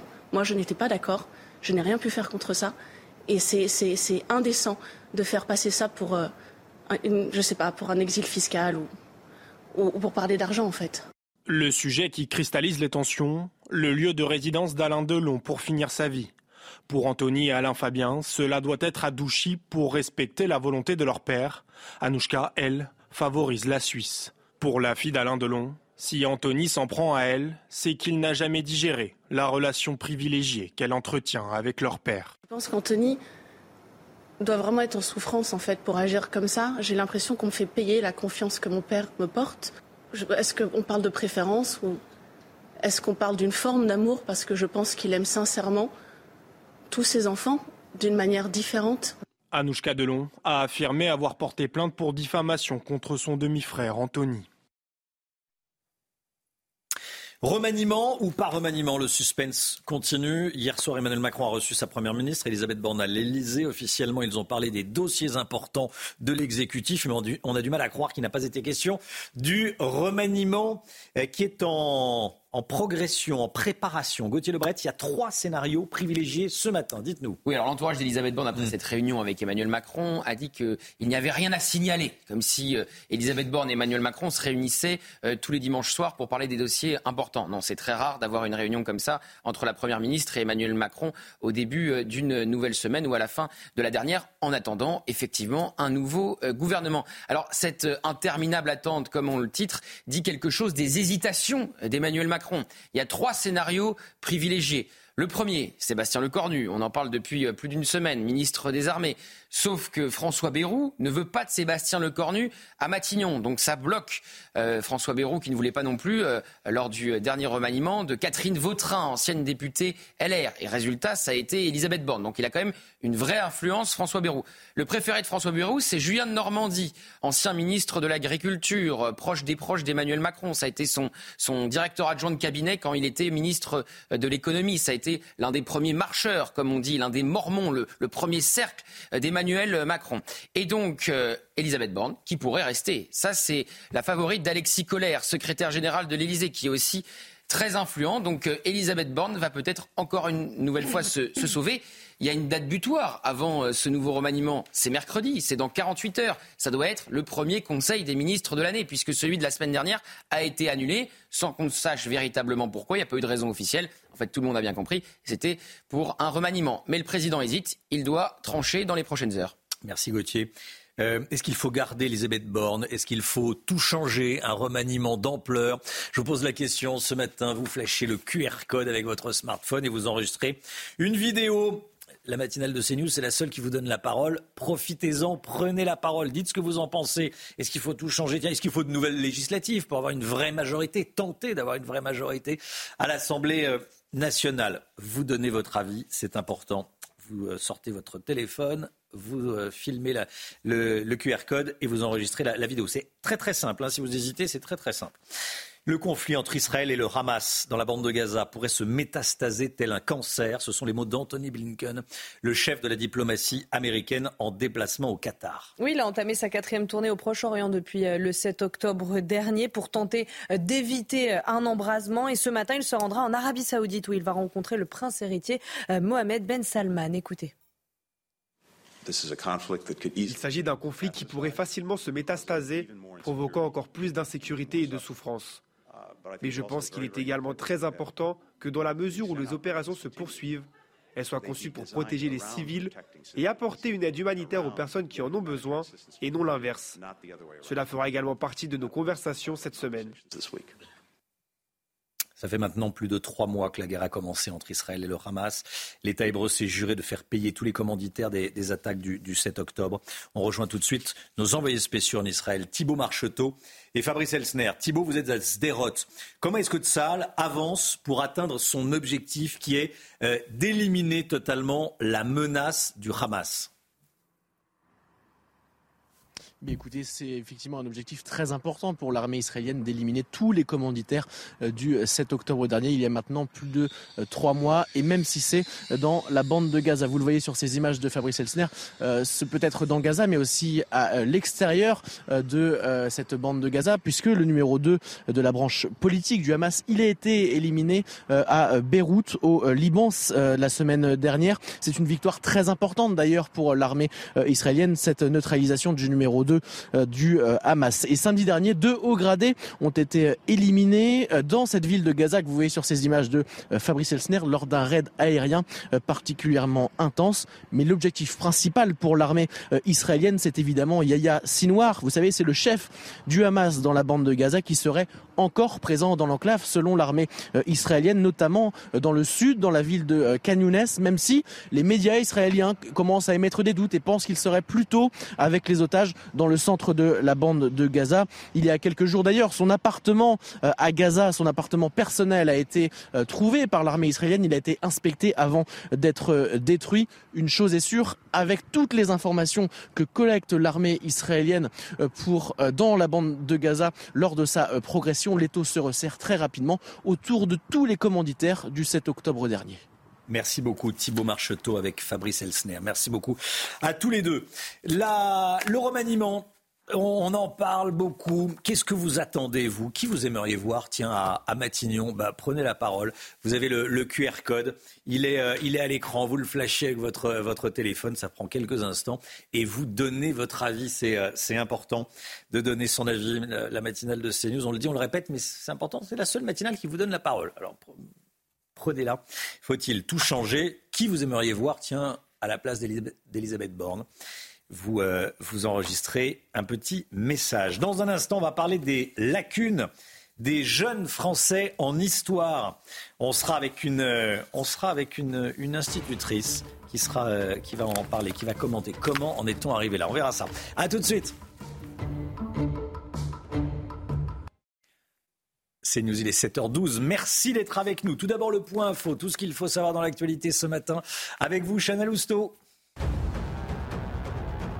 Elisabeth Borne est attendue demain dans le Pas-de-Calais pour évoquer des solutions après les inondations. Il faut dire que la décrue est lente dans ce département. 16 établissements scolaires resteront fermés aujourd'hui en ce jour de rentrée. Et pendant leur entretien à l'Elysée hier, Emmanuel Macron a demandé à sa première ministre d'accélérer les réponses à la situation que traversent les habitants. Un adolescent de 15 ans tué par balle à Toulouse. Il est décédé hier soir des suites d'une grave blessure à la tête. Les faits se sont déroulés samedi après-midi dans un quartier populaire du nord de la ville. Entre la vie et la mort, le jeune homme avait été conduit à l'hôpital. Au total, au moins six personnes ont été placées en garde à vue, euh, dont un individu qui pourrait être le tireur. Et puis cette bonne nouvelle, un film français doublement primé aux Golden Globes. Il s'agit d'Anatomie d'une chute réalisée par Justine Triet et déjà récompensé par la Palme d'Or à Cannes l'année dernière. Cette nuit à Los Angeles, le film a remporté les Golden Globes du meilleur scénario et du meilleur film en langue étrangère. Le film de Christopher Nolan, Oppenheimer, a également fait carton plein avec pas moins de quatre prix. Celui du meilleur film dramatique, meilleur réalisateur, meilleur acteur dans un film dramatique pour Killian Murphy et meilleur second rôle pour Robert Downey Jr. On est en direct avec Lisa Kamen-Hirsig. Bonjour Lisa Kamen-Hirsig, merci d'être... Euh, bonjour. Bonjour, merci d'être en direct avec nous euh, ce matin dans la matinale. Je voulais qu'on revienne en ce jour de rentrée scolaire sur cette euh, étude Opinionway sur le niveau des jeunes en histoire. Allez, quelques chiffres. 35% des 15-24 ans ne savent pas quand a commencé la, Révolution française. 38% n'ont jamais entendu parler de la, de la rafle du Veldiv. 38% n'ont jamais entendu parler de la rafle du Veldiv. 21% en ont entendu parler, mais ne savent pas bien ce que c'est. 32% des jeunes qui ne lisent pas de livres ne savent pas ce qu'est la Shoah. Bon. Euh, est-ce que vous avez été surprise en découvrant ces résultats? Pas vraiment, puisque j'ai écrit un livre il y a peu dans lequel je consacre un chapitre entier à la disparition de certains faits historiques des programmes, des programmes scolaires, en particulier des programmes de l'école primaire, puisque c'est cela que je connais le mieux. Euh, voilà, mon chapitre euh, sur ce thème s'appelle La terreur a disparu et je traite en particulier euh, de mon expérience concernant l'enseignement de la Révolution, puisque dans les programmes scolaires, la Révolution s'arrête à, en gros, à la proclamation de la République, à l'exécution de Louis XVI, mais il n'y a pas du tout d'enseignement. en tout cas, on ne demande pas aux, aux professeurs d'enseigner la terreur, le comité de salut public, euh, les, la résistance euh, vendéenne, etc. Donc là, si vous voulez, la révolution est présentée dans ce qu'elle a de plus euh, romantique, de plus positif. Mmh. évidemment, ce n'est pas le seul, le seul exemple de, comment dire, de, de, de, la manière dont les programmes sont tronqués. Il y en a plein d'autres, mais c'est celui-ci que j'avais rencontré la première fois dans ma pratique d'enseignante. Alors, Qu'est-ce qu'il faudrait changer dans, l'enseignement? Le problème, ce sont les élèves ou les professeurs? Si je vous suis, c'est quand même le, ce que sont quand même les, professeurs et c'est le programme. Alors le problème, c'est, ce sont les professeurs évidemment, mais c'est consécutif à un problème qui est plus large à mon avis, qui est un problème social. Euh, Peggy disait déjà euh, Hein, il y a plus de 100 ans, qu'une euh, une société qui ne qui n'enseigne pas, qui n'enseigne plus son histoire, enfin il parlait d'enseignement en général, mais euh, d'histoire en particulier, c'est pas une société qui ne sait pas enseigner, c'est une société qui ne s'enseigne plus. C'est-à-dire que nous, on fait prévaloir euh, la mémoire, la victimisation et la sociologie sur l'enseignement des faits historiques parce que on ne s'aime plus on ne sait plus s'enseigner parce qu'on n'est plus fier de ce qu'on est, parce qu'on n'a pas envie de transmettre euh, la, réalité historique euh, de la France, de l'Europe et, du monde. Et ça, conduit, à, enseigner l'histoire sous un angle idéologique, forcément, puisqu'on est obligé de supprimer certains faits euh, de notre histoire. La, conséquence de ça, c'est que c'est comment dire c'est quelque chose qui n'est pas récent donc la conséquence c'est qu'on en est déjà à la deuxième ou troisième génération d'enseignants qui eux-mêmes euh, n'ont pas reçu d'enseignement correct de l'histoire comme ils n'ont pas reçu d'enseignement correct euh, du français ou de la mmh. littérature ou des mathématiques hein. il n'y a pas que l'histoire qui pose problème vous l'avez vu dans les classements euh, PISA qui sont dont les résultats ont été publiés il y a très peu de temps donc le problème c'est le problème est plus large c'est un problème de haine de soi euh, de victimisation, de faire prévaloir la mémoire sur l'histoire. Euh, et, évidemment, euh, ça, ne va pas s'arranger puisque ça fait un moment que ça dure et les enseignants sont eux-mêmes enseignés comme ça.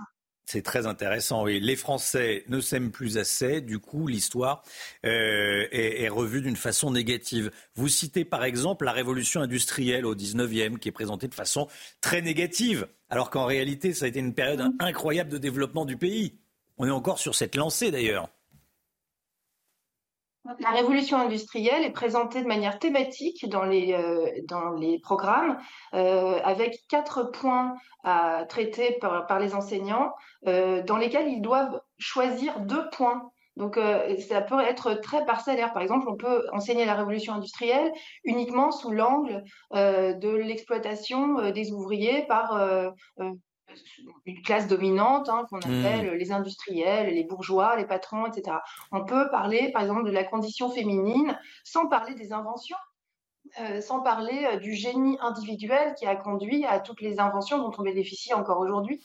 Euh, donc c'est une, ça peut être enseigné de manière très parcellaire et c'est bien problématique puisque souvent les enseignants aujourd'hui, par conviction idéologique, choisissent d'enseigner la révolution industrielle sous un angle social, on va dire. Oui, alors qu'il y a eu le, chemin de fer, l'électrification, euh, euh, euh, l'industrialisation, les, usines qui se sont développées, notamment sous Napoléon III, pendant le, Second Empire. Il y a trop de, pour parler clairement, il y a trop de professeurs notamment d'histoire géo, et peut-être d'économie d'ailleurs, politisés et plutôt à gauche? Oui, alors quand ils sont politisés, ils le sont plus euh, à gauche, ça c'est sûr. Euh, mais c'est pas c'est pas un scoop, hein, je, je, crois que je ne vous apprends rien.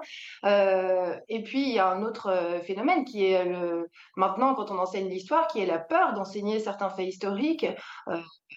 à cause de l'affirmation de certaines populations qui refusent d'apprendre et qui refusent d'entendre même certains faits historiques. Donc tout ça se, conjugue. Hein. Il y a une idéologisation du corps enseignant, une affirmation de certaines populations. Je pense évidemment à des populations islamisées qui refusent d'entendre certains faits historiques cette haine de soi qu'on a depuis longtemps euh, et des programmes qui reflètent euh, tout ça euh, très, très clairement, très fortement. Mmh les Français doivent s'aimer un petit peu plus. Merci beaucoup. Merci Lisa Kamen Hirsig. Merci d'avoir été avec nous ce matin. Je rappelle le titre de votre livre qui apparaît à l'écran, La Grande Garderie, comment l'éducation nationale sacrifie nos enfants aux éditions Albin Michel. Merci beaucoup d'avoir été euh, avec nous euh, ce matin en direct. Très bonne journée à vous. À bientôt. Il est 7h20. Dans un instant, l'économie. Est-ce qu'on a les moyens de nos ambitions dans le nucléaire?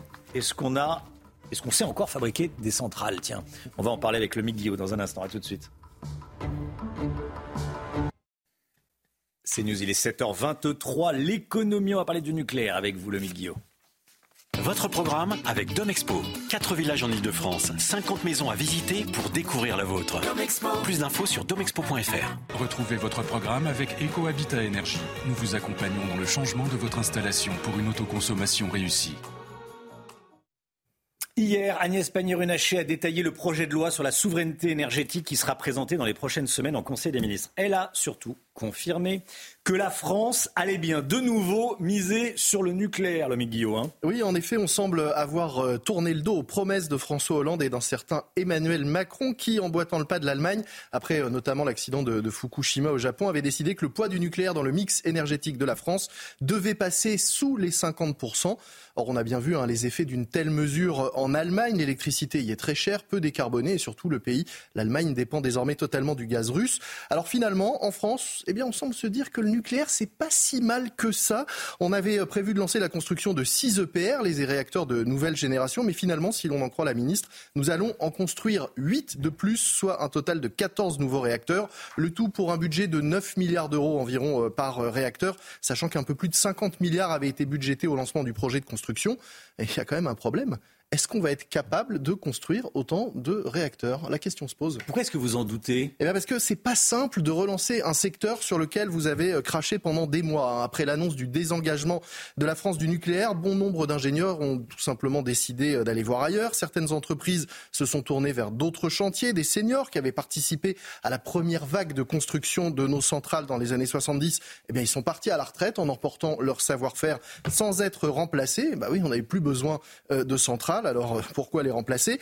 Eh bien résultat, on manque désormais de nombreuses compétences et tout simplement de bras dans ce secteur pour lancer un tel chantier. Faute de projets et de grands chantiers ces 20 dernières années, l'industrie française du nucléaire est en état de délitement. Elle est délitée. C'est la conclusion d'une commission d'enquête parlementaire sur la perte de souveraineté énergétique. Alors de quelles compétences a-t-on besoin précisément? Eh bien de beaucoup de compétences, des hmm. ingénieurs évidemment, mais aussi des soudeurs, des forgerons, des chaudronniers, des spécialistes de la construction.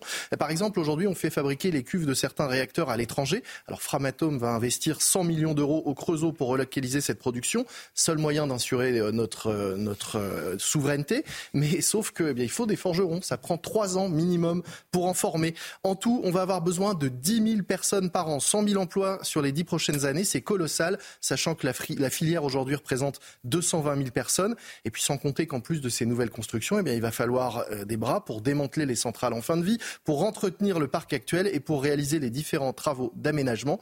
Il y a des emplois, il y a du travail, mais on n'est pas sûr de pouvoir eh bien, tout simplement avoir du monde pour le faire. C'était votre programme avec EcoHabitat Énergie. Nous vous accompagnons dans le changement de votre ancienne installation pour une autoconsommation réussie. C'était votre programme avec Domexpo. 4 villages en Ile-de-France, 50 maisons à visiter pour découvrir la vôtre. Plus d'infos sur domexpo.fr. 7h27, le temps, il fait froid aujourd'hui. On commence avec la météo des neiges. La météo des neiges avec Murprotec, expert en traitement définitif contre l'humidité. Diagnostic gratuit sur murprotec.fr. Les températures en montagne sur les sommets étaient négatives ces deux derniers jours, avec moins 11 degrés à la plagne Montalbert. Attention au fort risque d'avalanche. À Val Thorens, des températures négatives au sommet comme en bas de la station avec des chutes de neige importantes. 86 cm sont tombés. 1,20 m de neige tombée à Serre-Chevalier-Briançon, moins 8 degrés ont été enregistrés au sommet ce samedi. Au pied de la station, nous étions à 1 degré. C'était la météo des neiges avec Murprotec, expert en traitement définitif contre l'humidité. Diagnostic gratuit sur murprotec.fr. Le temps, Alexandra Blanc. La météo avec Groupe Verlaine. Isolation, photovoltaïque et pompe à chaleur pour une rénovation globale. Groupeverlaine.com La météo avec vous, Alexandra, et du froid ce matin et un ressenti parfois glacial à cause du vent. Oui, en effet, en météo, le facteur ressenti est l'un des facteurs les plus importants à prendre en compte, c'est-à-dire que c'est le froid que vous ressentez à l'intérieur de votre corps, c'est-à-dire que par exemple, s'il fait 0 degré au thermomètre, s'il y a du vent, si uniquement s'il y a du vent, eh bien, le ressenti est parfois de moins 5 degrés avec moins 5 degrés au thermomètre et la présence du vent. Le ressenti est de moins 12 degrés. C'est donc ce qui va se passer cette semaine. Pourquoi? Tout simplement parce que nous avons cette bise, ce flux de nord-est. Et donc, conséquence, les températures sont glaciales d'une part, mais le ressenti, si l'on est exposé au vent, est encore plus froid. Donc, localement, jusqu'à moins 10, moins 12 degrés euh, ressentis ce matin, mais également tout au long de cette semaine. Et puis, à noter également toujours ces deux départements du Nord qui restent placés sous surveillance puisque la décrue est lente, bien trop lente. Et en plus, avec le gel, eh bien, les cours d'eau pourraient euh, geler et notamment les inondations avec donc du froid à prévoir sur les régions du Nord, ce qui ne va malheureusement pas arranger les choses. Alors ce matin, on retrouve un temps assez perturbé entre le sud-ouest et le nord-est. Actuellement, quelques flocons de neige euh, du côté de Dijon, de Mâcon, de Saint-Étienne ou encore de Grenoble. Ça tient parfois au sol en raison de températures négatives. Et puis dans l'après-midi, on va de nouveau retrouver de la neige, principalement entre l'Auvergne-Rhône-Alpes, avec quelques flocons attendus évidemment entre le Lyonnais, le centre ou encore en allant euh, vers les Alpes. On retrouvera également un temps beaucoup plus lumineux sur les régions du Nord avec le maintien de la bise, un d'où le ressenti parfois glacial dans certaines régions. C'est parti pour une journée sans dégel sur le Nord, mais également euh, sur le Nord-Est avec ce coup de froid remarquable, moins 2, moins 3 degrés actuellement euh, sur le Nord-Est du pays, un petit degré pour le Bordelais. Dans l'après-midi, journée sans dégel sur le Nord, mais également sur le Nord-Est. On attend par exemple moins 2 degrés à Nancy, moins 2 degrés pour la région lilloise, 0 degré du côté de Colmar ou encore de Strasbourg, ce sont des températures particulièrement froides et en dessous des normales de saison. Vous aurez froid aujourd'hui, le matin comme l'après-midi. Ce sera en revanche un peu plus doux du côté de la Côte d'Azur ou encore en Corse, où vous aurez en moyenne entre 12 et 13 degrés. Et puis sachez que le froid va se maintenir au moins euh, jusqu'à jeudi. Et demain, ce sera la journée la plus froide de la semaine avec des températures très souvent négatives le matin, mais également l'après-midi. Couvrez-vous, froid remarquable cette semaine. Rejoindre le mouvement de la rénovation énergétique. C'était la météo avec Groupe Verlaine. Pour devenir franchisé dans les énergies renouvelables. Groupe Verlaine. C'est News, il est 7h30 à la une ce matin. Des cortèges de mariage qui dégénèrent. Sur l'autoroute A6 au sud de Paris, des invités ont ce week-end tiré à l'arme automatique. On va vous raconter ce qui s'est passé. Huit ans après les attentats islamistes du Bataclan en France, Bruxelles est en train de devenir la capitale de l'islam politique. Les frères musulmans développent leur influence. Claude Moniquet sera en direct avec nous. A tout de suite, Claude. À Grenoble, une pièce de théâtre qui semble relativiser les problèmes liés au trafic de drogue. Elle est soutenue par la mairie de la ville, dirigée par l'écologiste Éric Piolle. Cette pièce sera jouée demain soir. Un soutien de la mairie qui choque. Andrea Cotarac, président du groupe RN à la région Auvergne-Rhône-Alpes, était en direct avec nous. Vous l'entendrez. Deux hommes placés en garde à vue en marge d'un mariage dans l'Essonne. Ça s'est passé samedi après-midi. Ils ont été interpellés sur l'autoroute A6. C'est au sud de Paris, c'est l'autoroute Paris-Lyon. Alors qu'ils circulaient au milieu d'un cortège en direction de la capitale, Chana. Oui, un peu avant, plusieurs voisins avaient alerté euh, les forces de l'ordre après avoir entendu des détonations euh, rue des Marguerites à Savigny-sur-Orge. Et face à ces mariages qui dégénèrent de plus en plus nombreux, des maires ont décidé de sévir, comme nous l'explique Solène Boulan. Mairie-sur-Oise, Colombes, Villeurbanne. Ces derniers mois, plusieurs mariages ont dégénéré sur la voie publique. Samedi en Essonne, deux hommes ont été placés en garde à vue après des coups de feu tirés en l'air alors qu'ils circulaient au milieu d'un cortège. Pour prévenir ces débordements, certains maires ont donc opté pour une charte des mariages après les troubles à l'ordre public. Un code de bonne conduite auquel sont soumis les mariés et leurs invités, comme l'indique par exemple cette charte mise en place à Roanne dans la Loire. Les mariés s'engagent à ce que le cortège respecte le code de la route. Il empruntera les voies autorisées aux véhicules motorisés et respectera les limitations de vitesse. Nous responsabilisons les mariés et leur expliquons qu'ils sont aussi responsables des personnes qu'ils invitent à la cérémonie.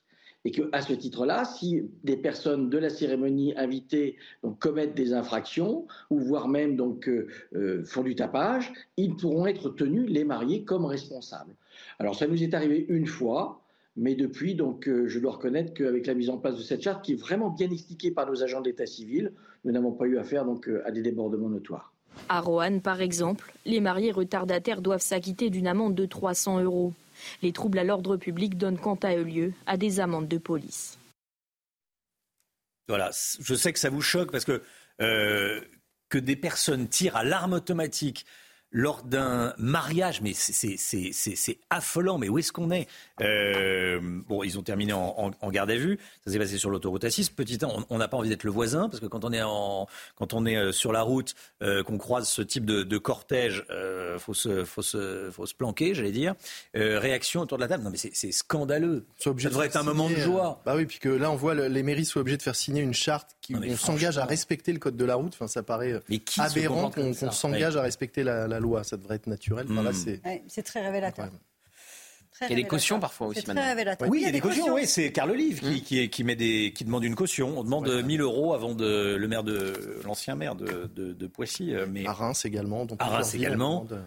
Euh, c'est dommage d'en arriver là. Mais c'est dommage demander des cautions avant un mariage. L'indignation au sujet d'une pièce de théâtre qui sera jouée demain soir à Grenoble en présence du maire écologiste Éric Piolle. Le titre de cette pièce, Les copains d'en bas, comment vivre au quotidien à proximité d'un point de deal? Le maire de Grenoble semble vouloir qu'on s'habitue à la présence de, dealers en bas des immeubles, Chana. Hein. C'est en tout cas ce que dénonce Andrea Cotarac, porte-parole Rassemblement national et président du groupe RN d'Auvergne-Rhône-Alpes. Et il était avec nous en direct dans la matinale à 6h45.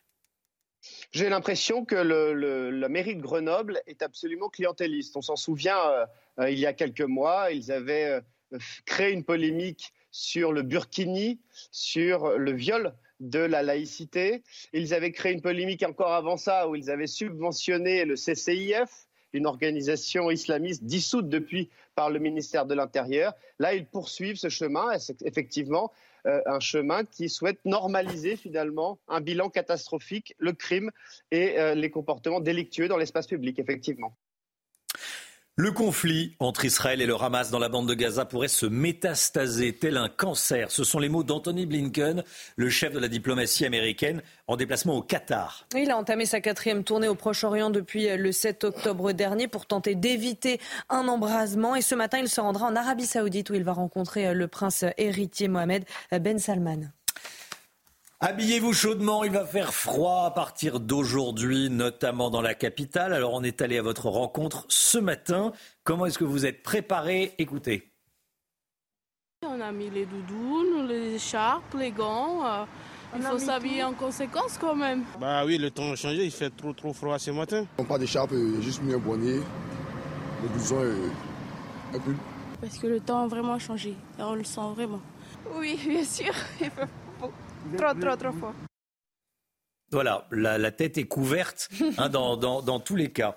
Euh, la baisse des températures devrait durer une bonne partie de la semaine, Alexandra. Hein. oui, au moins euh, jusqu'à jeudi, avec des hmm. températures qui s'annoncent tout simplement hivernales. Demain, ce sera la journée la plus froide de la semaine à l'échelle nationale. on ne parle pas vraiment d'une vague de froid, mais d'un vrai coup de froid avec des températures remarquablement euh, basses pour la saison. Températures qui d'ailleurs repassent très largement en dessous des normales de saison. Alors concrètement, à quoi doit-on s'attendre? À des températures particulièrement froides froide le matin, mais également l'après-midi. C'est ce qu'on appelle en météo des journées euh, sans dégel. On va peut-être le voir sur la carte avec des températures autour de moins 2, moins 3 degrés attendus, euh, notamment euh, demain après-midi sur le nord-est du pays, avec des températures froides également sur le centre ou encore sur le centre-est, et puis un petit peu plus de douceur en allant vers la Méditerranée. Ce sont des températures donc en moyenne moins 5 à moins 6 degrés en dessous des normales de saison. Et puis on vous parle également du ressenti. Le problème, c'est qu'il y a du vent et donc conséquence avec avec le vent, le ressenti sera glacial par endroits. Ce sera d'ailleurs le cas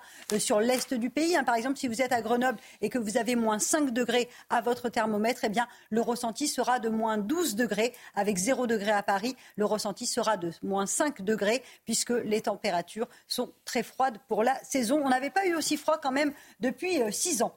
Donc c'est remarquable. Merci beaucoup Alexandra Blombo. Après c'est l'hiver, hein. Exactement. Il fait froid en hiver. Bon. C'est l'hiver. Voilà. Mais il fait froid quand même, c'est remarquable. Et puis ces températures sont en dessous des normales et ça va durer au moins euh, jusqu'à jeudi, minimum. Merci beaucoup Alexandra. Allez, restez bien avec nous. Dans un instant, on sera en direct avec Claude Moniquet, spécialiste des questions de terrorisme et de renseignement. Huit ans après euh, l'attentat, les attentats de, Paris, notamment du, Bataclan, euh, Bruxelles est en train de devenir la capitale de l'islam politique. Le détail avec vous, Claude Moniquet. À tout de suite. 8h moins 20, la matinale de CNews, la matinale qui vous donne la parole. On annonce le remaniement imminent. Est-ce qu'il faut tout changer? Est-ce qu'il faut un remaniement d'ampleur? Est-ce qu'il faut changer de Premier ministre? Je vous pose la question ce matin. Est-ce qu'il faut organiser de nouvelles législatives? Tiens, euh, pour tenter d'avoir une, une, vraie majorité à l'Assemblée. Qui vous aimeriez à la place d'Elisabeth Borne? Toutes ces questions, je vous les pose depuis le début de la matinale. Vous flashez le QR code, vous répondez, vous enregistrez la vidéo et voilà vos réponses.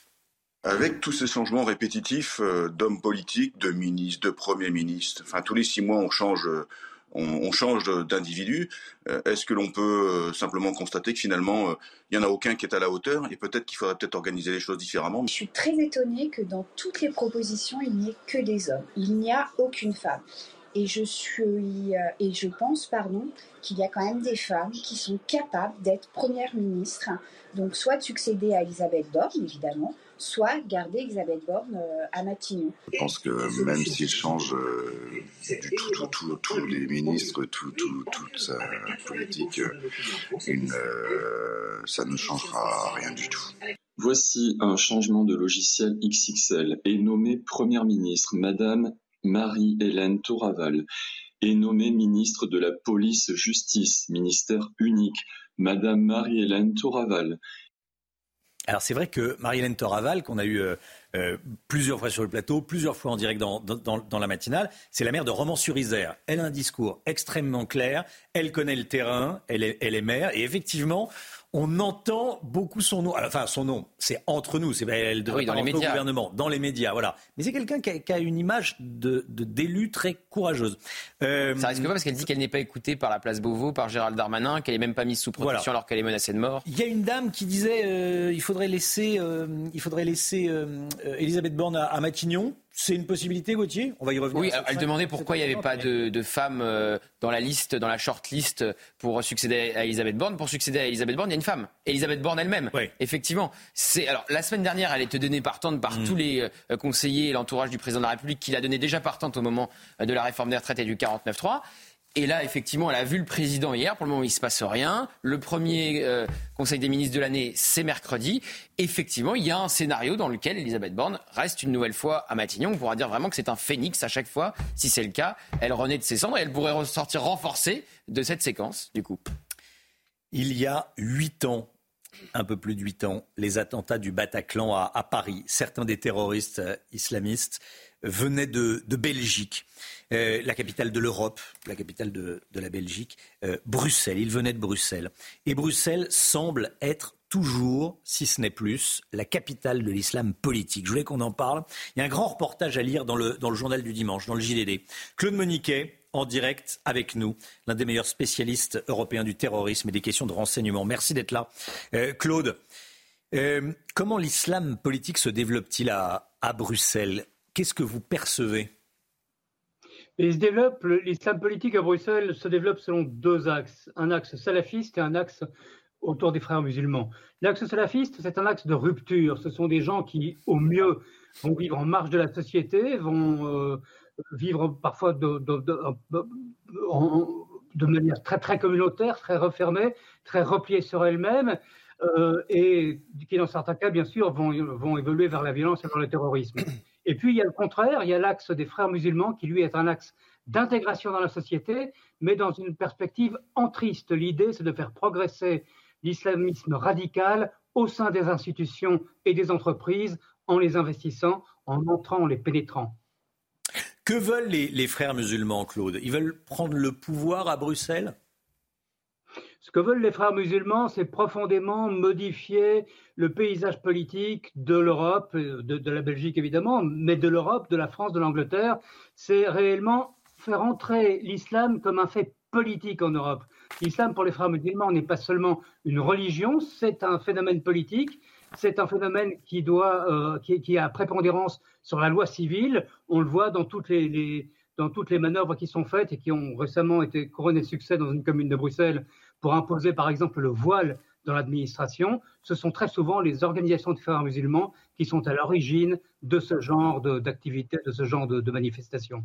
Parce que dans la commune d'Anderlecht, désormais, les, fonctionnaires euh, peuvent porter le voile islamique. Pour autant qu'il n'y ait pas à un moment ou l'autre un, recours en justice, ce qui est possible, hmm. euh, oui, ce sera le cas. Et ce sera le cas parce que les délibérations du conseil municipal se sont, ont été soumises à une très très forte pression. D'une part, il y avait des gens au sein du conseil, euh, des gens du Parti socialiste, des écologistes et, des gens d'extrême gauche qui étaient favorables à cette mesure. Et puis, il y avait une présence massive de militants islamistes à chaque délibération du, du conseil municipal et l'ambiance était réellement très très lourde. Claude Moniquet, merci beaucoup Claude, merci d'avoir été en direct avec nous. Le point info tout de suite, Chanel Housteau. Le conflit entre Israël et le Hamas dans la bande de Gaza pourrait se métastaser tel un cancer. Ce sont les mots d'Anthony Blinken, le chef de la diplomatie américaine depuis le Qatar. Il a entamé sa quatrième tournée au Proche-Orient depuis le 7 octobre pour tenter d'éviter un embrasement. Et ce matin, il se rendra en Arabie Saoudite où il va rencontrer le prince héritier Mohamed Ben Salman. Et puis un jeune homme de 17 ans a été arrêté par la police à Valenton dans le Val-de-Marne. Il est soupçonné d'être impliqué dans le meurtre d'un adolescent le 8 décembre dernier dans la commune. On en avait parlé dans la matinale. La victime avait été prise dans un guet-apens alors qu'il pensait retrouver un homme pour lui vendre un jogging. Celui qui aurait porté le coup mortel avait été rapidement arrêté et mis en examen. Il avait reconnu les faits. Votre programme avec Domexpo. 4 villages en Ile-de-France, 50 maisons à visiter pour découvrir la vôtre. Plus d'infos sur domexpo.fr. Retrouvez votre programme avec EcoHabitat Énergie. Nous vous accompagnons dans le changement de votre installation pour une autoconsommation réussie. Le Mick Guillot avec nous, on va parler inflation, on va parler prix des produits alimentaires. Pour Bruno Le Maire, cette fois, c'est sûr, les prix de l'alimentation vont baisser dès la fin des négociations commerciales entre les producteurs et les, grandes surfaces. Euh, qu'est-ce qu'on peut vraiment espérer à la caisse? Mais Romain, en fait, tout est une question de, de point de vue, hein. tout est euh, relatif. Un produit dont le prix a augmenté de 21% en deux ans et qui voit son prix baisser de 3 ou même de 5%, est-il vraiment moins cher? Factuellement, oui, son prix a baissé, mais en réalité, par rapport à ce que vous aviez l'habitude de payer il y a quelques mois, eh bien, il reste plus cher et beaucoup plus cher.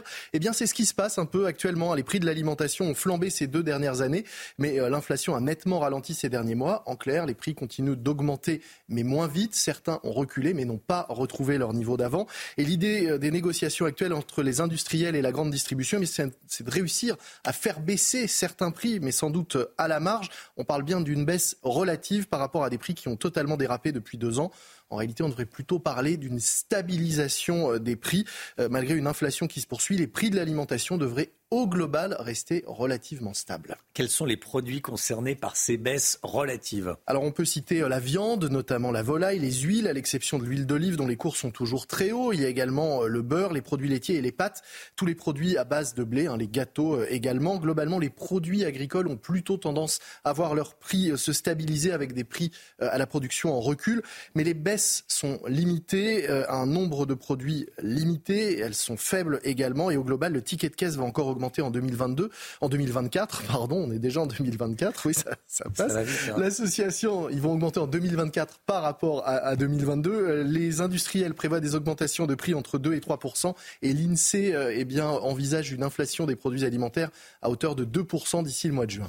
Pourquoi les prix ne baisseront-ils pas? Pour trois raisons principales. D'abord, le mmh. coût du travail. Hein. il a augmenté ce coût du travail. Les salaires ont été euh, revalorisés pour suivre euh, l'inflation. Et évidemment, il n'est pas question de les faire baisser. Ensuite, il y a le coût de la transition écologique. Les, entreprises ont l'obligation de produire de façon plus verte et ça coûte plus cher. Et puis enfin, le soutien aux paysans. Il n'est pas question que d'éventuelles baisses des prix se fassent sur le dos des agriculteurs. Autant de raisons, hein, ces trois raisons qui s'entendent hein, évidemment, mais malgré tout, ça ne va pas nous empêcher de continuer à faire des grimaces en détaillant nos tickets de caisse. C'était votre programme avec EcoHabitat Énergie. Nous vous accompagnons dans le changement de votre ancienne installation pour une autoconsommation réussie. C'était votre programme avec Domexpo. 4 villages en Ile-de-France, 50 maisons à visiter pour découvrir la vôtre. Plus d'infos sur domexpo.fr. C'est News, il est 8h10. On va parler du remaniement dans un instant. Le suspense est interminable.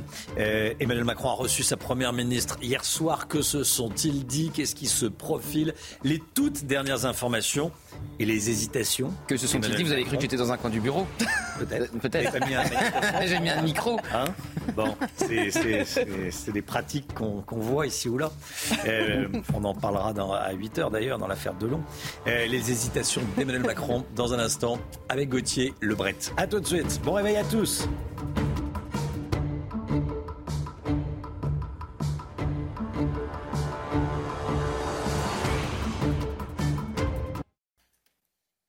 politique, on va parler du remaniement. Emmanuel Macron a donc reçu sa première ministre hier soir à l'Elysée, Elisabeth Borne. Gauthier Lebret, on nous le jure, il n'était pas question du remaniement, mais des dossiers importants. On n'est pas obligé de le croire. Bon, oui. Euh, ça, c'est le symbole des, des hésitations d'Emmanuel Macron.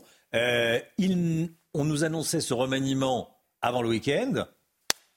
il n'en est rien. il n'en est rien. Alors, euh, Romain, on le hmm. soupçonne d'aimer jouer avec les nerfs de tout le monde. Mais c'est-il seulement où il va, le président de la République On est dans une sorte d'improvisation permanente. Alors, vous l'avez dit, Elisabeth Borne était reçue euh, hier euh, à l'Élysée pour évoquer, dit-on, les dossiers prioritaires, la vague de froid, les euh, inondations. Rien de plus à signaler, dit son entourage, comme si les rumeurs de remaniement n'existaient pas, alimentées, je le rappelle, par le président lui-même, qui a décidé d'annuler le Conseil des ministres de la semaine dernière, qui devait être le fameux Conseil des ministres de, de rentrée, qui est traditionnel, on prend le petit-déj place Beauvau. On marche tous ensemble derrière le ou la Première ministre euh, jusqu'à l'Elysée. C'est annulé. Le prochain Conseil des ministres, celui euh, de rentrée, est donc mercredi. Emmanuel Macron doit donc prendre une décision, doit donc trancher avant euh, mercredi. Ça laisse moins de 48 heures au président de la République, le temps de faire les passations de pouvoir, etc. Alors, il y a trois scénarios Voilà, et à travers ces scénarios, on comprend bien effectivement les hésitations du président de la République. Premier scénario, celui qui tenait la corde toute la semaine dernière. Sébastien euh, Lecornu, ministre des Armées. Sauf que problème, ce scénario ne plaît pas à François Bayrou, qui reste malgré tout un poids lourd de ce gouvernement avec ses plus de 50 députés à l'Assemblée nationale. François Bayrou y voit la main de Nicolas Sarkozy. Le favori de François Bayrou, c'est Julien de Normandie, qui est aussi, ça tombe bien, un proche d'Emmanuel Macron euh, depuis euh, la première heure. Il a quitté Bercy avec lui pour aller fonder En Marche. C'était le directeur adjoint de son cabinet quand il était ministre de l'économie. Ça a été son ministre de la Ville, son ministre de l'Agriculture. Et puis, dernier scénario, Elisabeth Borne qui pourrait une nouvelle fois euh, se maintenir comme après euh, le 49-3 et euh, le fameux épisode sur la réforme des retraites. Alors, ce moment de flottement, d'hésitation du président de la République, c'est pas le premier de son second quinquennat. C'est même devenu la règle, Romain. Rappelez-vous, l'ancienne députée LR, Catherine Vautrin, devait être la nouvelle première ministre à la suite de Jean Castex d'Emmanuel Macron. Problème, François Bayrou, Déjà, lui, s'est opposé à la nomination de Catherine Vautrin, puisque c'était une ancienne députée, les Républicains, qui avait voté notamment contre le mariage euh, pour tous. C'était pas le seul François Bayrou à s'être opposé à la nomination de Catherine Vautrin. Également Alexis Collère, qui aujourd'hui milite pour euh, le maintien d'Elisabeth Borne. Alexis Collère, c'est le secrétaire général euh, de l'Élysée. C'est le premier collaborateur d'Emmanuel Macron, très proche lui aussi. Donc ça avait déjà créé euh, ce moment de flottement. Ensuite, au moment du 49-3 sur les retraites, Elisabeth Borne était déjà en sursis. Le remaniement arrivera finalement au début de l'été, à minima. Là aussi, une relative improvisation. Une secrétaire d'État changera trois fois de portefeuille ministériel en une seule journée. Donc vous voyez que ce n'est pas une première, vraiment, ce, quinquennat qui n'arrive pas à s'élancer. On dit toujours qu'il y a une malédiction euh, du deuxième mandat quand on est président de la République. Eh bien, ça semble se répéter. Merci Gauthier. 8h10, soyez là. L'invité de la grande interview de Sonia Mabrouk sera Thibault de Montbrial, qui est avocat et président du Centre de réflexion sur la sécurité intérieure. Thibault de Montbrial, invité de la grande interview sur CNews et sur Europe 1. Et puis 8h30, soyez là si vous le pouvez, bien sûr. On sera avec Nadine Morano. Elle demande la démission de, Pierre Moscovici, le président de la Cour des comptes. On va parler euh, loi immigration, mais pas que, avec Nadine Morano. Tout de suite, c'est le temps. Alexandra Blanc, il va faire froid aujourd'hui, à partir d'aujourd'hui. La météo avec Groupe Verlaine. Isolation, photovoltaïque et pompe à chaleur pour une rénovation globale. Groupeverlaine.com Alexandra, une journée hivernale en perspective aujourd'hui.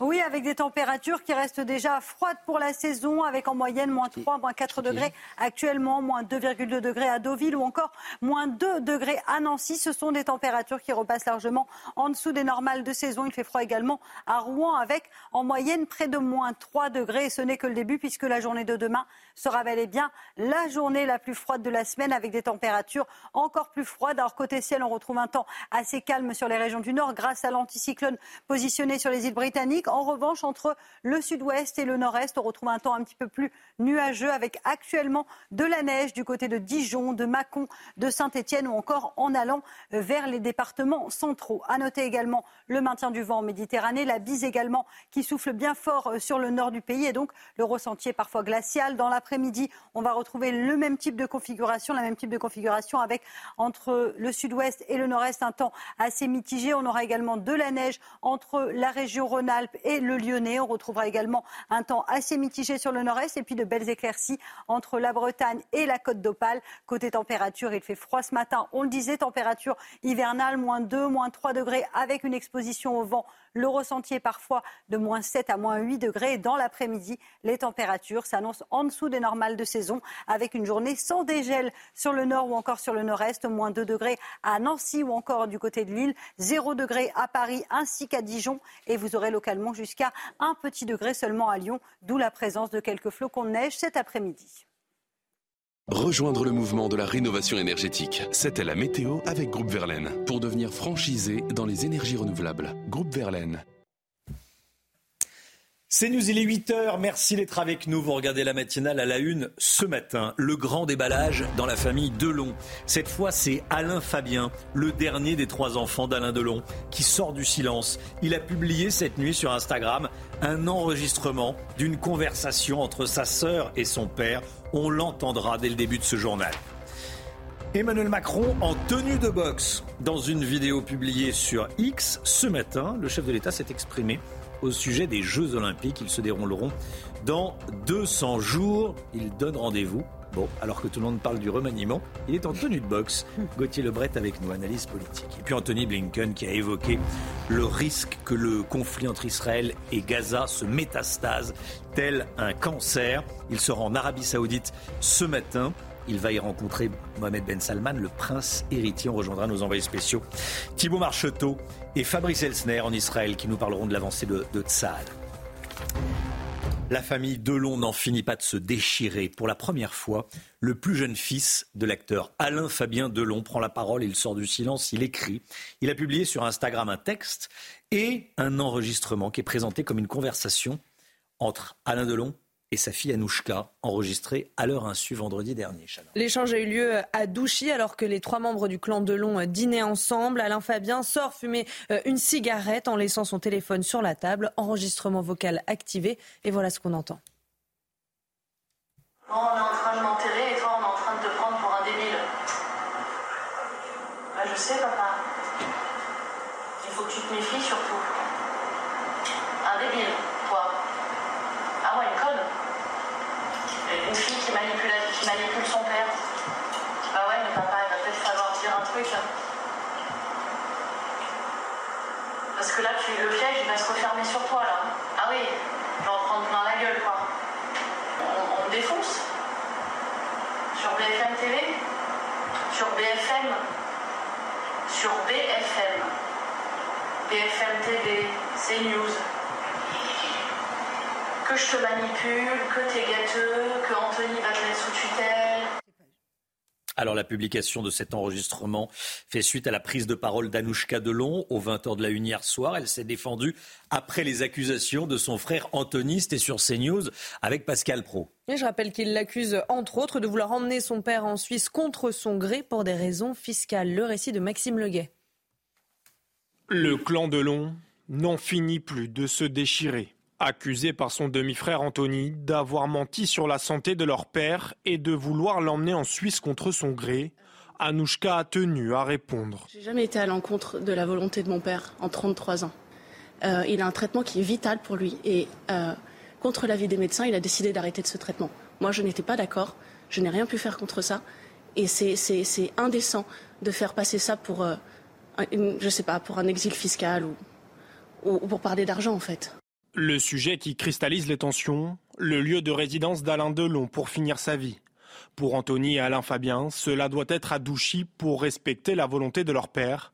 Anouchka, elle, favorise la Suisse. Pour la fille d'Alain Delon, si Anthony s'en prend à elle, c'est qu'il n'a jamais digéré la relation privilégiée qu'elle entretient avec leur père. Je pense qu'Anthony doit vraiment être en souffrance en fait pour agir comme ça. J'ai l'impression qu'on me fait payer la confiance que mon père me porte.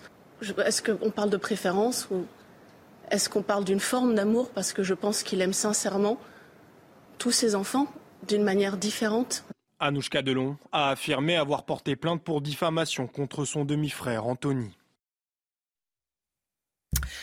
Emmanuel Macron vient de publier une vidéo depuis une salle de sport, gants de boxe à l'épaule, alors que tout le monde euh, parle du remaniement. Voilà ce que publie le président de la République sur, euh, sur X, un message pour les Français à 200 jours des Jeux Olympiques de Paris. Voilà, c'est étonnant, Gauthier.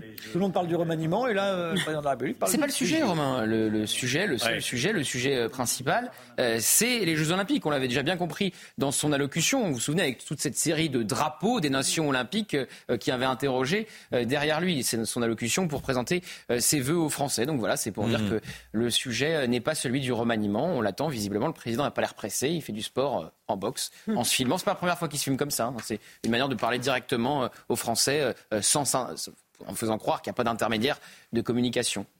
Le conflit entre Israël et le Hamas dans la bande de Gaza pourrait se métastaser tel un cancer. Ce sont les mots d'Anthony Blinken, le chef de la diplomatie américaine, qui était au Qatar hier. Il se rend aujourd'hui en Arabie saoudite où il va rencontrer le prince héritier Mohamed Ben Salman. Et à 8h30, nous serons en direct avec Thibault Marcheteau et Fabrice Elsner nos envoyés spéciaux en Israël. Il est 8h05. À tout de suite, Thibault. Euh, il est 8h05. Dans un instant, la grande interview de Sonia Mabrouk. Sonia qui reçoit ce matin Thibault de Montbrial, avocat et président du Centre de réflexion sur la sécurité intérieure. Il sera notamment question évidemment du, projet de loi euh, immigration, mais pas que, avec Thibault de Montbrial. Grande interview sur CNews et Europe 1. À tout de suite. C'est News, il est 8h12. Bienvenue à tous. Merci d'être avec nous. Tout de suite, c'est la grande interview de Thibault de Montbrial, avocat, président du Centre de réflexion sur la sécurité intérieure, avec Sonia Mabrouk, évidemment, sur CNews et sur Europe 1.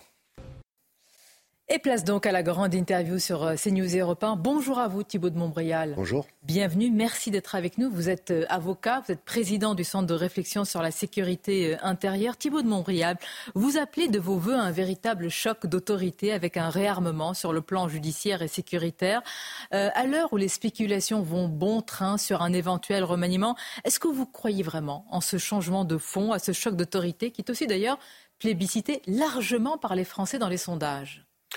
Vous le savez, euh, ce, que je, ce que je constate, ce que je dénonce, c'est une dérive qui ne date pas d'hier ni même d'avant-hier. C'est une dérive de la, classe politique française depuis une quarantaine d'années qui a abouti, euh, pour prendre à l'envers un terme utilisé par le président de la République lors de ses vœux le 31 décembre dernier, à un véritable désarmement euh, en matière euh, d'autorité, en matière euh, de contrôle des frontières, en matière de donc d'immigration, de police, de justice, et, bien au-delà en matière d'éducation et, même au sein de la société, dans les familles, etc. Et, donc aujourd'hui, nous, en percevons l'addition avec un, ensauvagement des chiffres, une, augmentation terrible des, des, des, violences, des violences contre les personnes, des violences contre les forces de l'ordre, etc. Et comme vous le dites, 80% des Français, c'est le domaine dans lequel euh, on se rapproche le plus d'un quasi plébiscite euh, en matière d'une politique de, là pour le coup, de, réarmement. Et on n'est jamais à l'abri d'une bonne surprise. Euh, c'est possible. Vous me posez la question, est-ce que c'est est -ce possible? Oui, c'est possible. ce qu'il faudrait, c'est qu'il euh, n'y ait pas simplement un, saupoudrage, qu'il n'y ait pas simplement des coups de menton, qu'il n'y ait pas simplement des mots. Le président de la République. Lors de ses vœux, le mot autorité a été euh, maintes fois utilisé. Oui, le mot autorité a été maintes fois utilisé, mais euh, Emmanuel Macron a l'habitude de, faire régulièrement des discours qui, sont, qui, sont bien. Il y en a même certains qui ont, sur l'islamisme qui, qui ont pris au tripes. Mais derrière, il y, a, toujours une forme de déception avec, avec une demi-mesure, avec un en même temps euh, dont je persiste et dont je maintiens qu'il euh, qu'il ne peut pas fonctionner euh, en matière d'autorité. Alors, bien sûr qu'on peut avoir une bonne surprise parce que ce, que je dis, je lui ai écrit une lettre ouverte il y a, il y a, deux mois, il y a, peut-être Peut-être qu'il va y avoir, avec la, les grands événements de 2024 qui nous attendent, une espèce de, de, sursaut. La difficulté, c'est la majorité, à la, c'est la question on va parler, On va parler des conditions de ce sursaut, Thibault de Montbrial, mais quand le ministre de l'Intérieur se félicite d'un nouvel an plutôt calme. Hein. Ce sont ces mots en évoquant une baisse de 10% du nombre de voitures brûlées, comme celui de personnes interpellées, mais avec, il faut le rappeler, un dispositif sécuritaire conséquent, près de 90 000 policiers et gendarmes. Est-ce qu'on a les moyens, vous qui connaissez très bien ce sujet, et vous évoquez ces grands événements, de maintenir sur le long terme et avec cette perspective des JO un tel dispositif qui est vraiment, vraiment, il faut s'en rendre compte, très, très important ce qui s'est passé à la nuit de la Saint-Sylvestre, c'est un très très bon exemple de ce qu'est devenu la France. Euh, le, ministre de l'Intérieur, et, statistiquement, il, a raison, euh, se réjouit euh, de ce que la, nuit a été, je crois que ces termes, c'était plutôt calme. Et quand on regarde les chiffres, on se rend compte euh, qu'il y a eu près de 800 voitures brûlées, etc. Quand on regarde les détails, il y a, eu euh, plusieurs personnes poignardées euh, à certains différents endroits du territoire. Il y a eu une, septuagénaire qui a été violée devant son mari handicapé, etc. Donc il, s'est passé des choses terribles.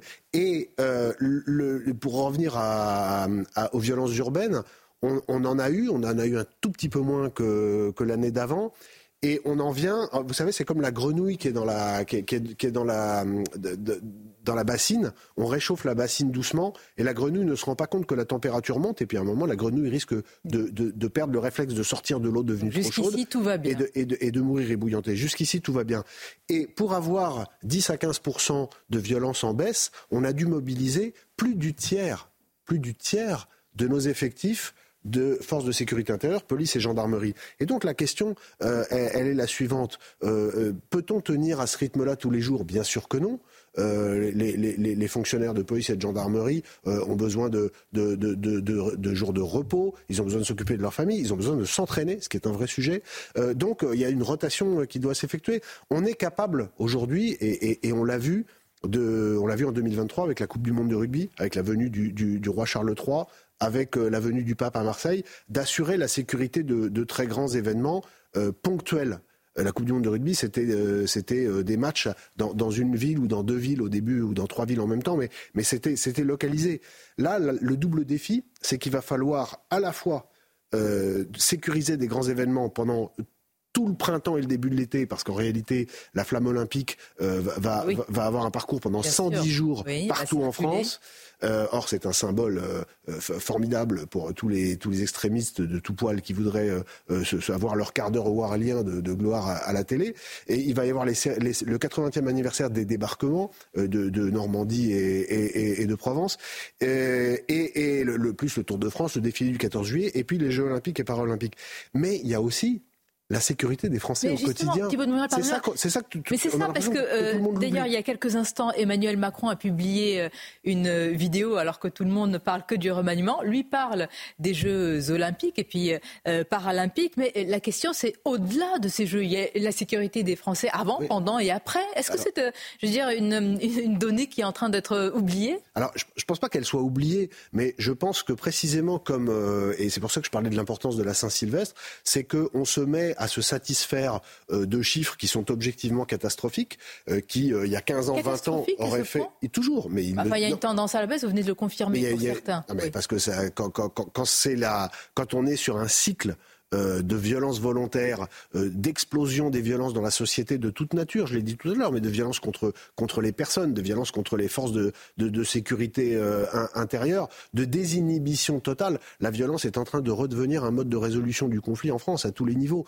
Donc c'est cette évolution de, moyen terme que je considère comme catastrophique. vous avez des courbes, vous avez des tendances, il peut y avoir des légères améliorations, mais la tendance, la tendance, elle n'est pas bonne du tout et pas, ça ne date pas d'hier. Donc moi, ma grande crainte, c'est que d'une part, on pourra en reparler si vous voulez, mais il y, a, des vrais problèmes de sécurité autour des Jeux Olympiques, euh, avec une cérémonie d'ouverture qui euh, techniquement est extrêmement compliquée à, sécuriser, etc. Mais par ailleurs, ce que beaucoup de gens ont tendance à oublier, c'est que obnubilé par l'objectif JO, il y a la protection du peuple. Et la protection du peuple, elle vaut bien celle des JO. Euh, et il y a un point technique que, que, que, que, dont le ministre de l'Intérieur a évidemment conscience, mais sans doute pas le grand public, c'est que euh, si on redescend de plusieurs niveaux et qu'on se remet à faire de la technique, euh, la façon dont euh, les policiers, les gendarmes vont être employés euh, vont euh, pouvoir euh, ou pas prendre des jours de repos, parce que c'est usant d'être en, première ligne en, permanence. la façon dont ils vont pouvoir faire garder leurs enfants pendant les vacances, des choses aussi simples, qui sont des choses de la vie de, tous les Français, basiques, de, de, hein. nos vies à tous. Bien sûr. Eh on arrive à un point de paroxystique hein, on, en arrive pour les forces de l'ordre. On en arrive à un point qui est extrêmement complexe. Et pour finir là-dessus, eh bien, il va y avoir quasiment 100% de ce qu'on appelle les forces de sécurité publique et, des, et, des, et des, qui vont être euh, autour euh, de Paris. Et le reste du territoire national va être euh, très largement déshabillé, avec des craintes de, incompréhensible pour la plupart des Français, hein, et surtout quand il s'agit de trop sécuriser Paris par rapport à et, ce qui inquiète beaucoup, par exemple, la gendarmerie.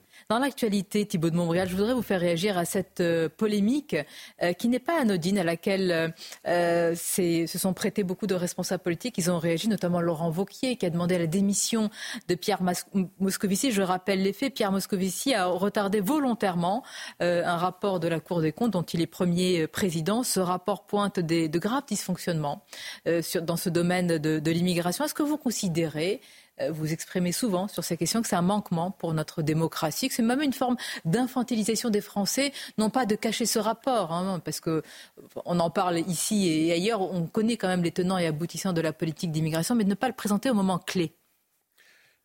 cette, euh, cette, affaire, euh, elle est pour moi très révélatrice de ce que je vous disais pour commencer. C'est que nous sommes dans une situation objectivement catastrophique. La France est dans une situation extrêmement fracturée. C'est spécifique à la France, pardonnez-moi. Ah euh, euh, non, ça, ça, va mal, ça va mal partout. Euh, moi, je pense qu'en France, il y, a, des raisons spécifiques pour lesquelles nous sommes encore plus fracturés, notamment du, du fait de la, la, composition de notre population et de son évolution depuis depuis quelques décennies. Mais pour, pour juste pour répondre à votre question sur la sur la Cour des comptes, Pierre Moscovici, c'est un peu l'incarnation de tout ce qui a fait l'échec français depuis 40 ans.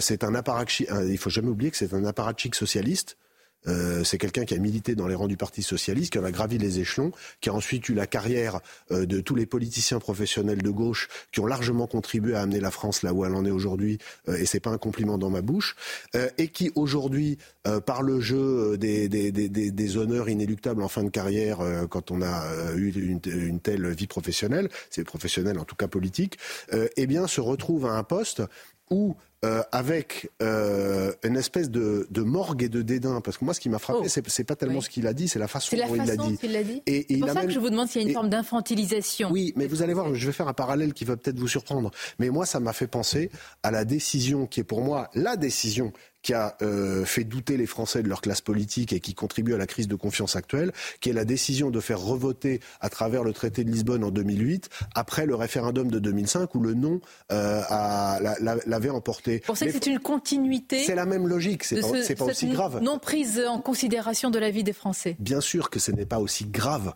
On est, on est, mais, ça, mais c'est de la même veine. Ça participe de la même veine. Et quand Pierre Moscovici, en s'asseyant allègrement euh, sur la Constitution, dit cette phrase extraordinaire, il le dit, j'aurais même pu ne pas le sortir. Mais, mais c'est faux. C'est juridiquement faux. Simplement, il est là euh, et, on a l'impression que, le roi Moscovici euh, règne alors que la Cour des comptes euh, fonctionne dans un cadre juridique extrêmement clair et qu'elle a pour vocation d'éclairer les politiques publiques. Alors donc s'il y a un rapport sur l'immigration, eh bien les, députés, parce que c'est pas les Français qui sont infantilisés, c'est les députés. C'est les députés qui seraient pas assez grands pour comprendre ce qu'il y a dans un, rapport de, la, de la Cour des comptes. Donc c'est très intéressant parce qu'au-delà de l'anecdote et comme vous dites, comme vous dites, depuis des années. Comme vous dites, le, rapport est sorti et en plus les chiffres euh, qu'il, euh, les chiffres qu'il évoque étaient très largement connus. Mais c'est simplement ce, symptôme du, du, haut fonctionnaire apparatchik d'un, parti politique qui euh, bah, décide un peu ce qui,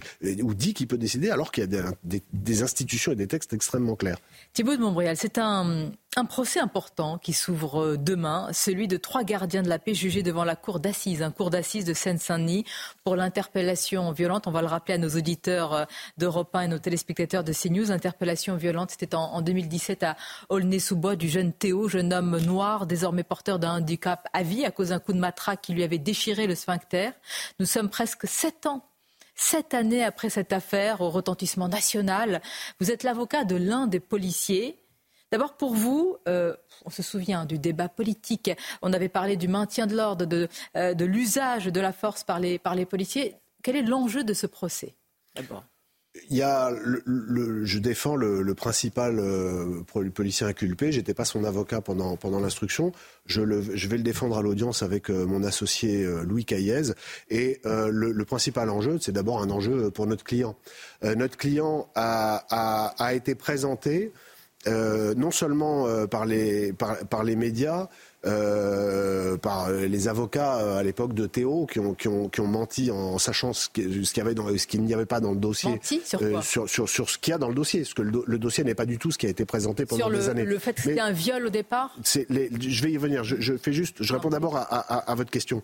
Donc, ce, ce, ce, jeune policier que, que nous défendons, euh, c'est pour nous évidemment le, le, le principal enjeu. Songez que le président de la République de l'époque, avec une perte totale de repères, euh, était allé euh, au chevet de, de, de, de, ce jeune, euh, dont bien sûr que la blessure est déplorable. Mais la blessure, elle résulte, elle, la blessure, elle résulte d'une rébellion, c'est-à-dire la blessure, elle résulte d'un acte de violence contre les policiers, et elle résulte, et c'est ça que l'enquête a établi, euh, d'un acte euh, technique qui est un acte qualifié de légitime par, par les, qui est un acte qualifié de légitime la, par la les police experts. des polices établit que les deux violents coups, je lis simplement, sont portés à un moment où Théo, je cite encore, ne commet pas d'atteinte envers l'intégrité physique des policiers interpellateurs.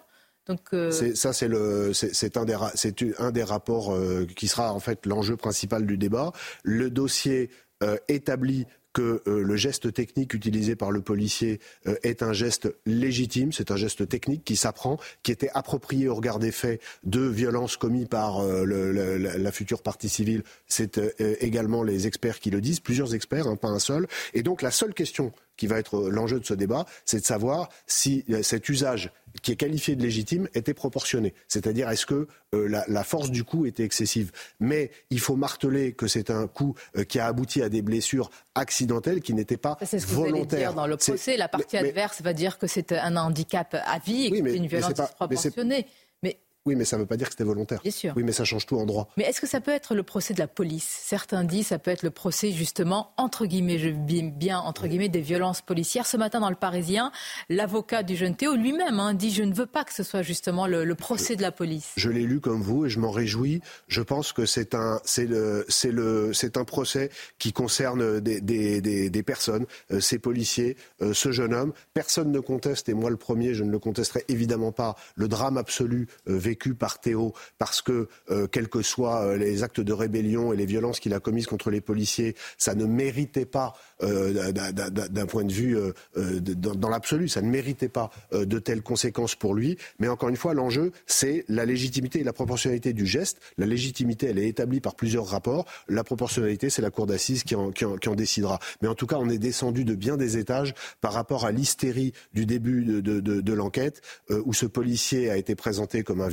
ce qui n'a jamais été le cas. Songez que le parquet n'a jamais euh, voulu poursuivre pour viol. C'est le juge d'instruction qui, pour des raisons qui lui appartiennent, euh, a décidé ce qualificatif qui a été euh, amplifié dans un premier temps par Théo et ses avocats, ce qui les permis de regretter parce que je pense que ce, ce dossier n'aurait pas dû prendre cette ampleur. Donc ça n'est pas le procès de la police, c'est le procès d'un jeune policier.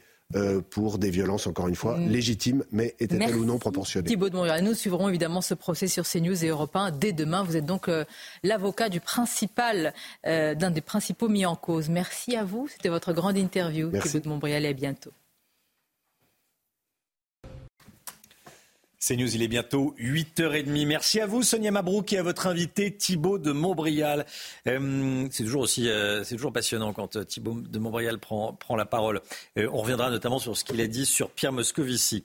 L'équipe est là, l'équipe de la matinale. On est avec Chanel Lousteau, on est avec Gauthier Lebret, on est avec Alexandra Blanc qui nous parle du froid, bien sûr, et on est avec Lomi Guillot. Des cortèges de mariage qui dégénèrent encore. Sur l'autoroute A6, au sud de Paris, des invités ont tiré à l'arme automatique. On va vous raconter ce qui s'est passé. Pierre Moscovici, le premier président de la Cour des comptes, a déclaré qu'il aurait pu ne pas publier le rapport sur l'immigration s'il avait voulu. Il avait en tout cas décidé de ne pas le publier pendant les débats sur le projet de loi immigration en décembre. Des décisions qui interrogent, vous allez voir, on sera en direct dans un instant avec la députée européenne LR Nadine Morano. Vent debout contre Pierre Moscovici. Merci beaucoup Nadine Morano d'être avec nous ce matin et à tout de suite. Un sondage inquiétant sur le, niveau d'histoire des jeunes de 15 à 24 ans en France. Un tiers ne connaissent pas la date du début de la Révolution française. On était en direct tout à l'heure avec Lisa Kamen Hirsig, professeure des écoles. Vous l'entendrez. Et puis on va aller en Corse, la Corse où des violences entre communautés locales et issues de l'immigration ont eu lieu, ce qui est assez nouveau. On rejoindra notre correspondante Christina Luzzi. Deux hommes placés en garde à vue en marge d'un mariage dans l'Essonne. Ça s'est passé samedi après-midi. Ils ont été interpellés sur l'autoroute A6, l'autoroute Paris-Lyon, alors qu'ils circulaient au milieu d'un cortège en direction de la capitale, Chana. Un peu plus tôt, plusieurs voisins avaient alerté euh, les forces de l'ordre après avoir entendu des détonations euh, rue des Marguerites à Savigny-sur-Orge. Face à ces mariages qui dégénèrent, malheureusement de plus en plus nombreux, des maires ont décidé de sévir, comme nous l'explique Solène Boulan. Mairie-sur-Oise, Colombes, Villeurbanne. Ces derniers mois, plusieurs mariages ont dégénéré sur la voie publique. Samedi en Essonne, deux hommes ont été placés en garde à vue après des coups de feu tirés en l'air alors qu'ils circulaient au milieu d'un cortège. Pour prévenir ces débordements, certains maires ont donc opté pour une charte des mariages après les troubles à l'ordre public. Un code de bonne conduite auquel sont soumis les mariés et leurs invités, comme l'indique par exemple cette charte mise en place à Roanne dans la Loire. Les mariés s'engagent à ce que le cortège respecte le code de la route. Il empruntera les voies autorisées aux véhicules motorisés et respectera les limitations de vitesse. Nous responsabilisons les mariés et leur expliquons qu'ils sont aussi responsables des personnes qu'ils invitent à la cérémonie. Et qu'à ce titre-là, si des personnes de la cérémonie invitées commettent des infractions, ou voire même euh, euh, font du tapage, ils pourront être tenus, les mariés, comme responsables. Alors ça nous est arrivé une fois, mais depuis, donc, euh, je dois reconnaître qu'avec la mise en place de cette charte, qui est vraiment bien expliquée par nos agents d'état civil, nous n'avons pas eu affaire donc, euh, à des débordements notoires. À Roanne, par exemple, les mariés retardataires doivent s'acquitter d'une amende de 300 euros. Les troubles à l'ordre public donnent quant à eux lieu à des amendes de police.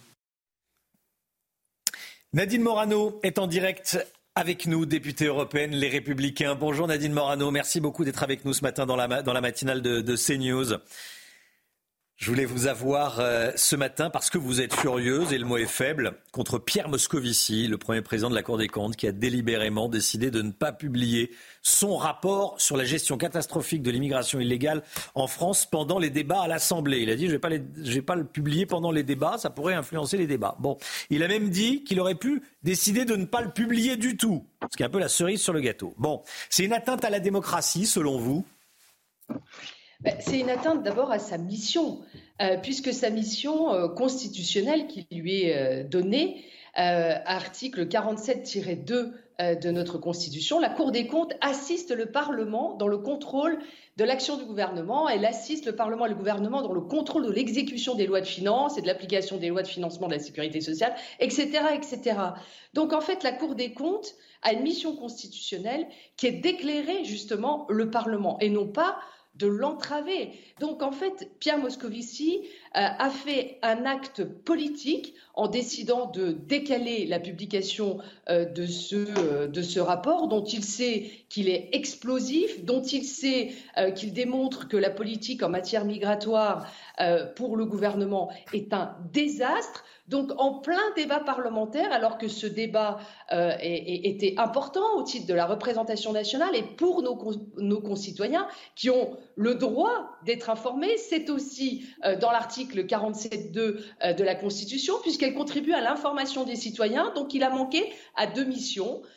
il n'a pas informé en plein débat sur le sujet sur lequel il travaillait, alors que le rapport était fini le Parlement.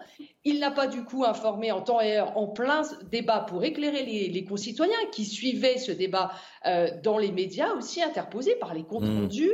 euh, il n'a pas non plus informé les citoyens. Donc Laurent Wauquiez a raison euh, de s'insurger euh, contre ce qu'a fait Pierre Moscovici, qui est un acte politique que je déplore. Donc franchement, je vois que Pierre Moscovici a, répondu à, Laurent Wauquiez d'une manière tout à fait désinvolte. Il se sent protégé.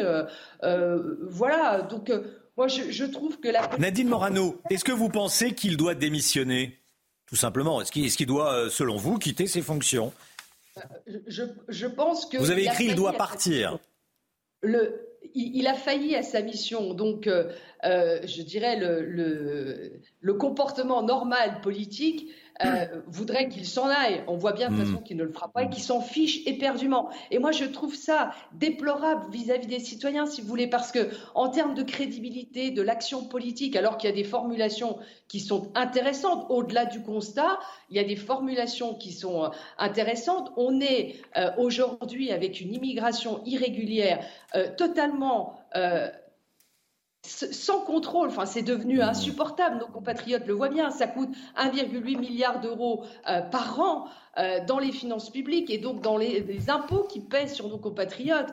Donc, euh, on voit bien qu'il y a des, tas de déficiences envers ceux qui entrent. Donc, le contrôle, le contrôle de la PAF, de la police de l'aide aux frontières, l'identité qui n'est pas enregistrée. Vous montrez des, dispositifs qui ont été relevés par, par Pierre Moscovici mais on voit aussi que les systèmes d'information euh, de l'État ne sont pas suffisamment connectés. Donc quelqu'un qui a une OQTF, une obligation de quitter le territoire français, eh bien on voit bien que les bailleurs sociaux, la sécurité sociale n'est même pas informée. On voit que les dispositifs en centre de rétention administrative donc, euh, marche en fait quand vous mettez quelqu'un en centre de rétention administrative, ça marche plutôt pas mal, sauf qu'il n'y a pas suffisamment de place. Donc, on voit bien que notre politique migratoire est désastreuse depuis que François Hollande et, Emmanuel Macron euh, sont au pouvoir. D'ailleurs, euh, pour, remédier à cela, euh, je crois qu'il faudrait revenir au dispositif que nous avions mis en œuvre à l'époque quand nous étions aux affaires avec Nicolas Sarkozy. C'est un ministère de l'immigration qui, permettrait de coordonner l'ensemble des services. Euh, le ministère des Affaires étrangères, dont on voit qu'il n'est pas suffisamment sollicité, nos préfectures euh, qui sont saturées de demandes de laissez-passer consulaires, où il faudrait centraliser tout ça. Enfin, on a beaucoup de choses à revoir et ça aurait pu être examiné, discuté euh, au Parlement, euh, ce rapport aurait eu pour objectif d'éclairer. Et puis les Français se disent, euh, on nous cache la réalité. Et, en, l'occurrence, bah, ils n'ont pas totalement tort. En tout cas, ils, ont, il a caché une réalité, il a caché son rapport pendant un certain temps avant de le, le rendre public. la ah, loi immigration. Oui, Nadine Morano? C'est une réalité que nous, euh, nous, connaissons bien. Hein. On est sur le terrain, euh, il y a des hmm. rapports parlementaires qui ont été faits. Et donc, on travaille sur le terrain et, on connaît cette réalité que nous dénonçons. Pour ma part, le nombre de fois où je suis venue sur vos plateaux expliquer les, défaillances euh, de notre politique migratoire, le coût de notre politique migratoire, la mauvaise gestion de ceux qui sont déjà sur place et la mauvaise gestion aussi de ceux qui arrivent trop facilement sur, euh, sur notre territoire sans, sans y être acceptés et sans, sans, sans qu'on puisse tolérer en plus leur présence parce que même quand ils bénéficient de nos QTF, il y a, il y a même il y a 12% de ceux qui, euh, ont, une, obligation de quitter le territoire français, euh, de, qui, le quittent en fait. Donc euh, c'est un désastre notre politique migratoire et c'est pour ça d'ailleurs que nous sommes envahis parce que ceux qui viennent chez nous le savent pertinemment. C'est pour ça que la France est une destination. Alors Pierre Moscovici a eu un rôle politique, a choisi la politique politicienne, il a choisi de protéger cette information, de ne pas la divulguer, il, a, il, a, choisi d'entraver euh, et de faire une forme de censure. Et donc, il n'a pas euh, effectué sa mission convenablement. Il serait dans le privé, il serait viré. Vous voyez ce que je veux dire? Là, il est à la tête de la Cour des comptes et donc il se sent protégé. Je fais ce que je veux, je hmm. diffuse quand je veux, je n'informe pas le Parlement et pas les Français. C'est scandaleux, c'est un scandale d'État. Merci beaucoup Nadine Morano. Merci d'avoir été en direct avec nous ce matin dans la, dans la matinale de CNews. Merci beaucoup.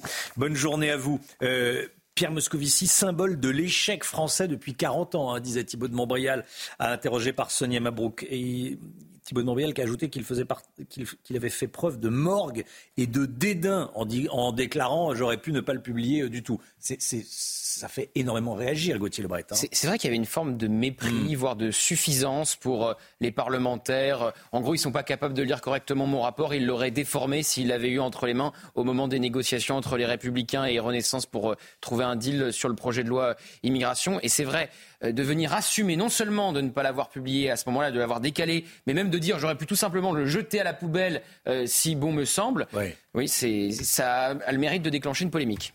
La question QR code. Est-ce qu'il faut garder Elisabeth Borne? Est-ce qu'il faut tout changer? Bah oui, on parle du remaniement qu'on dit imminent, Chana. Oui, on l'attendait ce week-end, il n'a pas eu lieu. Alors en attendant, on vous pose cette question depuis le début de la matinale. Est-ce qu'il faut donc euh, tout changer, voire organiser euh, de nouvelles législatives pour tenter d'avoir une vraie majorité euh, à l'Assemblée nationale? Vous flashez le QR code que vous voyez à l'écran et vous passez à l'antenne. Et justement, voici vos réponses. Oui, il faut, il faut changer. Mais changer quoi? En fait, droite, gauche, ces messieurs, ces élus, puisque ce sont des élus, donc ils sont, entre guillemets, à notre service, pour notre bien, ne pensent qu'à eux. Ils ne pensent qu'à eux, ils ne pensent qu'à leurs intérêts, leurs intérêts de leurs petits copains, et puis c'est tout.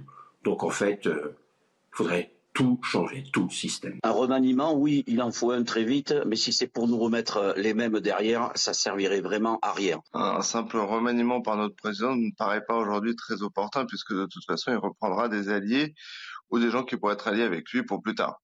L'idée serait plutôt de faire une dissolution de l'Assemblée nationale afin que les Français puissent aujourd'hui exprimer leur, euh, leur vision de la France et leur volonté pour être gouverné, puisqu'en fait, euh, c'est par l'Assemblée nationale que le gouvernement peut se fonder sur la majorité des, personnes élues. Bon, voilà. on vous demande votre avis, on vous, on vous demande de prendre la parole. C'est la seule matinale CNews qui vous demande de prendre la parole et prenez-la. Voilà, vous flashez le QR code. Est-ce qu'il faut tout changer ou pas? Bon, le remaniement, on en parle beaucoup. Euh, il arrivera quand il arrivera. Il y en a qu'un qui sait. Oui, mais là, il fait du sport. Fait du sport, il se filme dans sa salle de sport euh, avec les gants de boxe euh, posés sur l'épaule pour, pour les, JO. qui sont dans 200 jours. Donc c'est pas sa priorité. Puis c'est vrai qu'il y a un conseil des ministres mercredi, mais on verra s'il y a un gouvernement. Ces chiffres alarmants sur le niveau de culture historique des jeunes Français, la Révolution française ou encore la Shoah, deux sujets essentiels et pourtant assez flous dans la tête de beaucoup d'adolescents et de jeunes adultes. C'est ce que révèle une étude Opinionway publiée ce week-end. On va regarder les chiffres. 35% des 15-24 ans ne savent pas quand a commencé la Révolution française. Pas besoin d'être un historien quand même. Entre 15 et 24 ans, hein, ce des, pas des enfants, ce sont pas des enfants.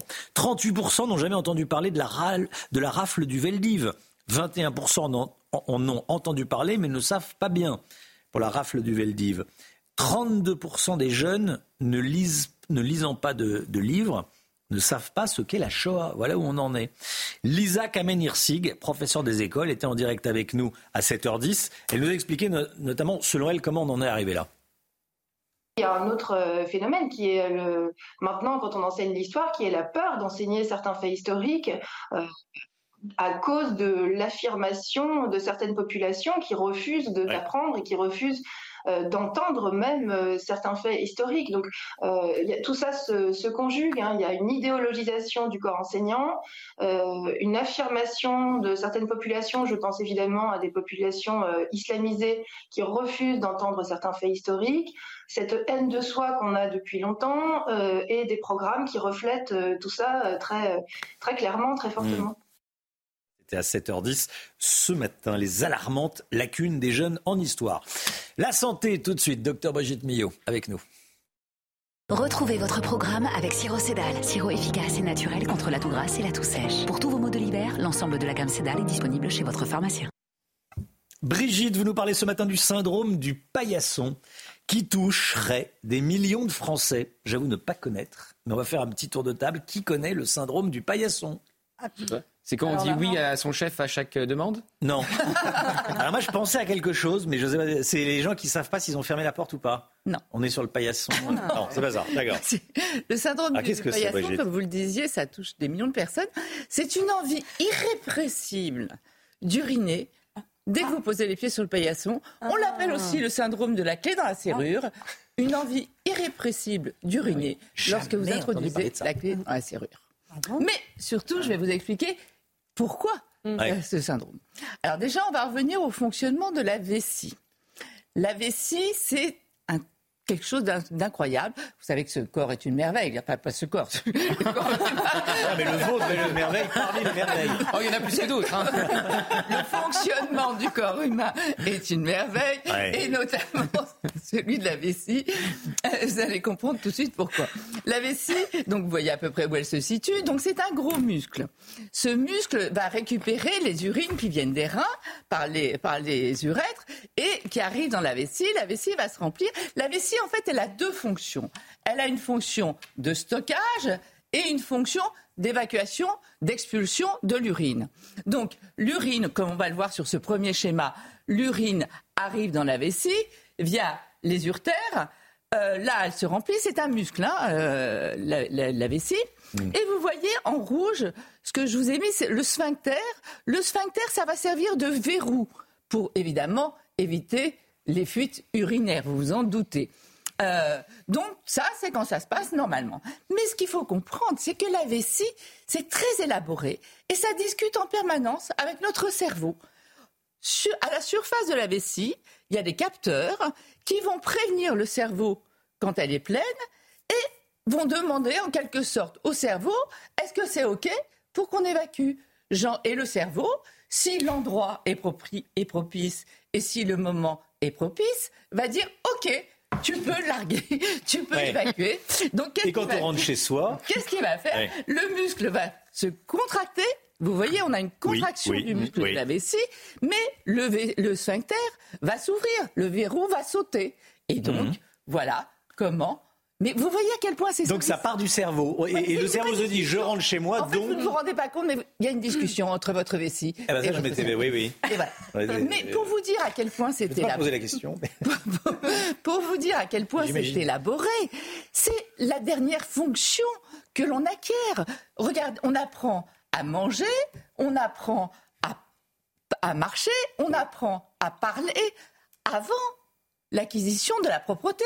C'est vrai. Pour vous dire à quel point c'est sophistiqué comme système. Mm. Donc vous, voyez à quel point c'est important. Et donc en fait, je reviens à mon syndrome du paillasson. Le syndrome du paillasson, c'est quoi? C'est un syndrome, c'est un réflexe conditionné. Mm-hmm. C'est-à-dire qu'en fait, il suffit. Vous savez, on avait parlé de Pavlov, le médecin Pavlov. C'est-à-dire qu'en fait, dès qu'il bougeait la gamelle, euh, les chiens commençaient déjà à saliver puisqu'ils avaient eu l'habitude, ils avaient été conditionnés pour ça. C'est pas pour rester avec les chiens. Euh, vous, quand vous leur montrez la laisse, ils bougent déjà la queue, ben, ils réagissent déjà parce qu'ils savent qu'ils vont aller sortir, se promener. C'est la même chose. La réflexe conditionnée, il a suffi d'une fois où, en mettant la clé dans la serrure, vous avez eu envie de faire pipi. Et après, c'est resté conditionné. Donc, pour lutter contre ce syndrome, il va falloir essayer de déprogrammer le cerveau. Donc, quand vous rentrerez et que vous aurez envie d'uriner, au contraire, prenez le temps, euh, rangez vos courses, euh, lisez votre courrier. Comme ça, vous allez déprogrammer petit à petit votre cerveau. C'était votre programme avec Siro Cédal. Sirop efficace et naturel contre la toux grasse et la toux sèche. Pour tous vos maux de l'hiver, l'ensemble de la gamme Cédal est disponible chez votre pharmacien. Il est 9h10. Merci d'avoir choisi CNews pour démarrer cette journée. On se retrouve demain matin dès 5h55 pour les plus matinaux ou les plus fidèles euh, avec Chana Lousteau, le docteur Brigitte Millot, Gauthier Lebret, peut-être un remaniement. On se, on se peut-être dans les prochaines heures. On verra.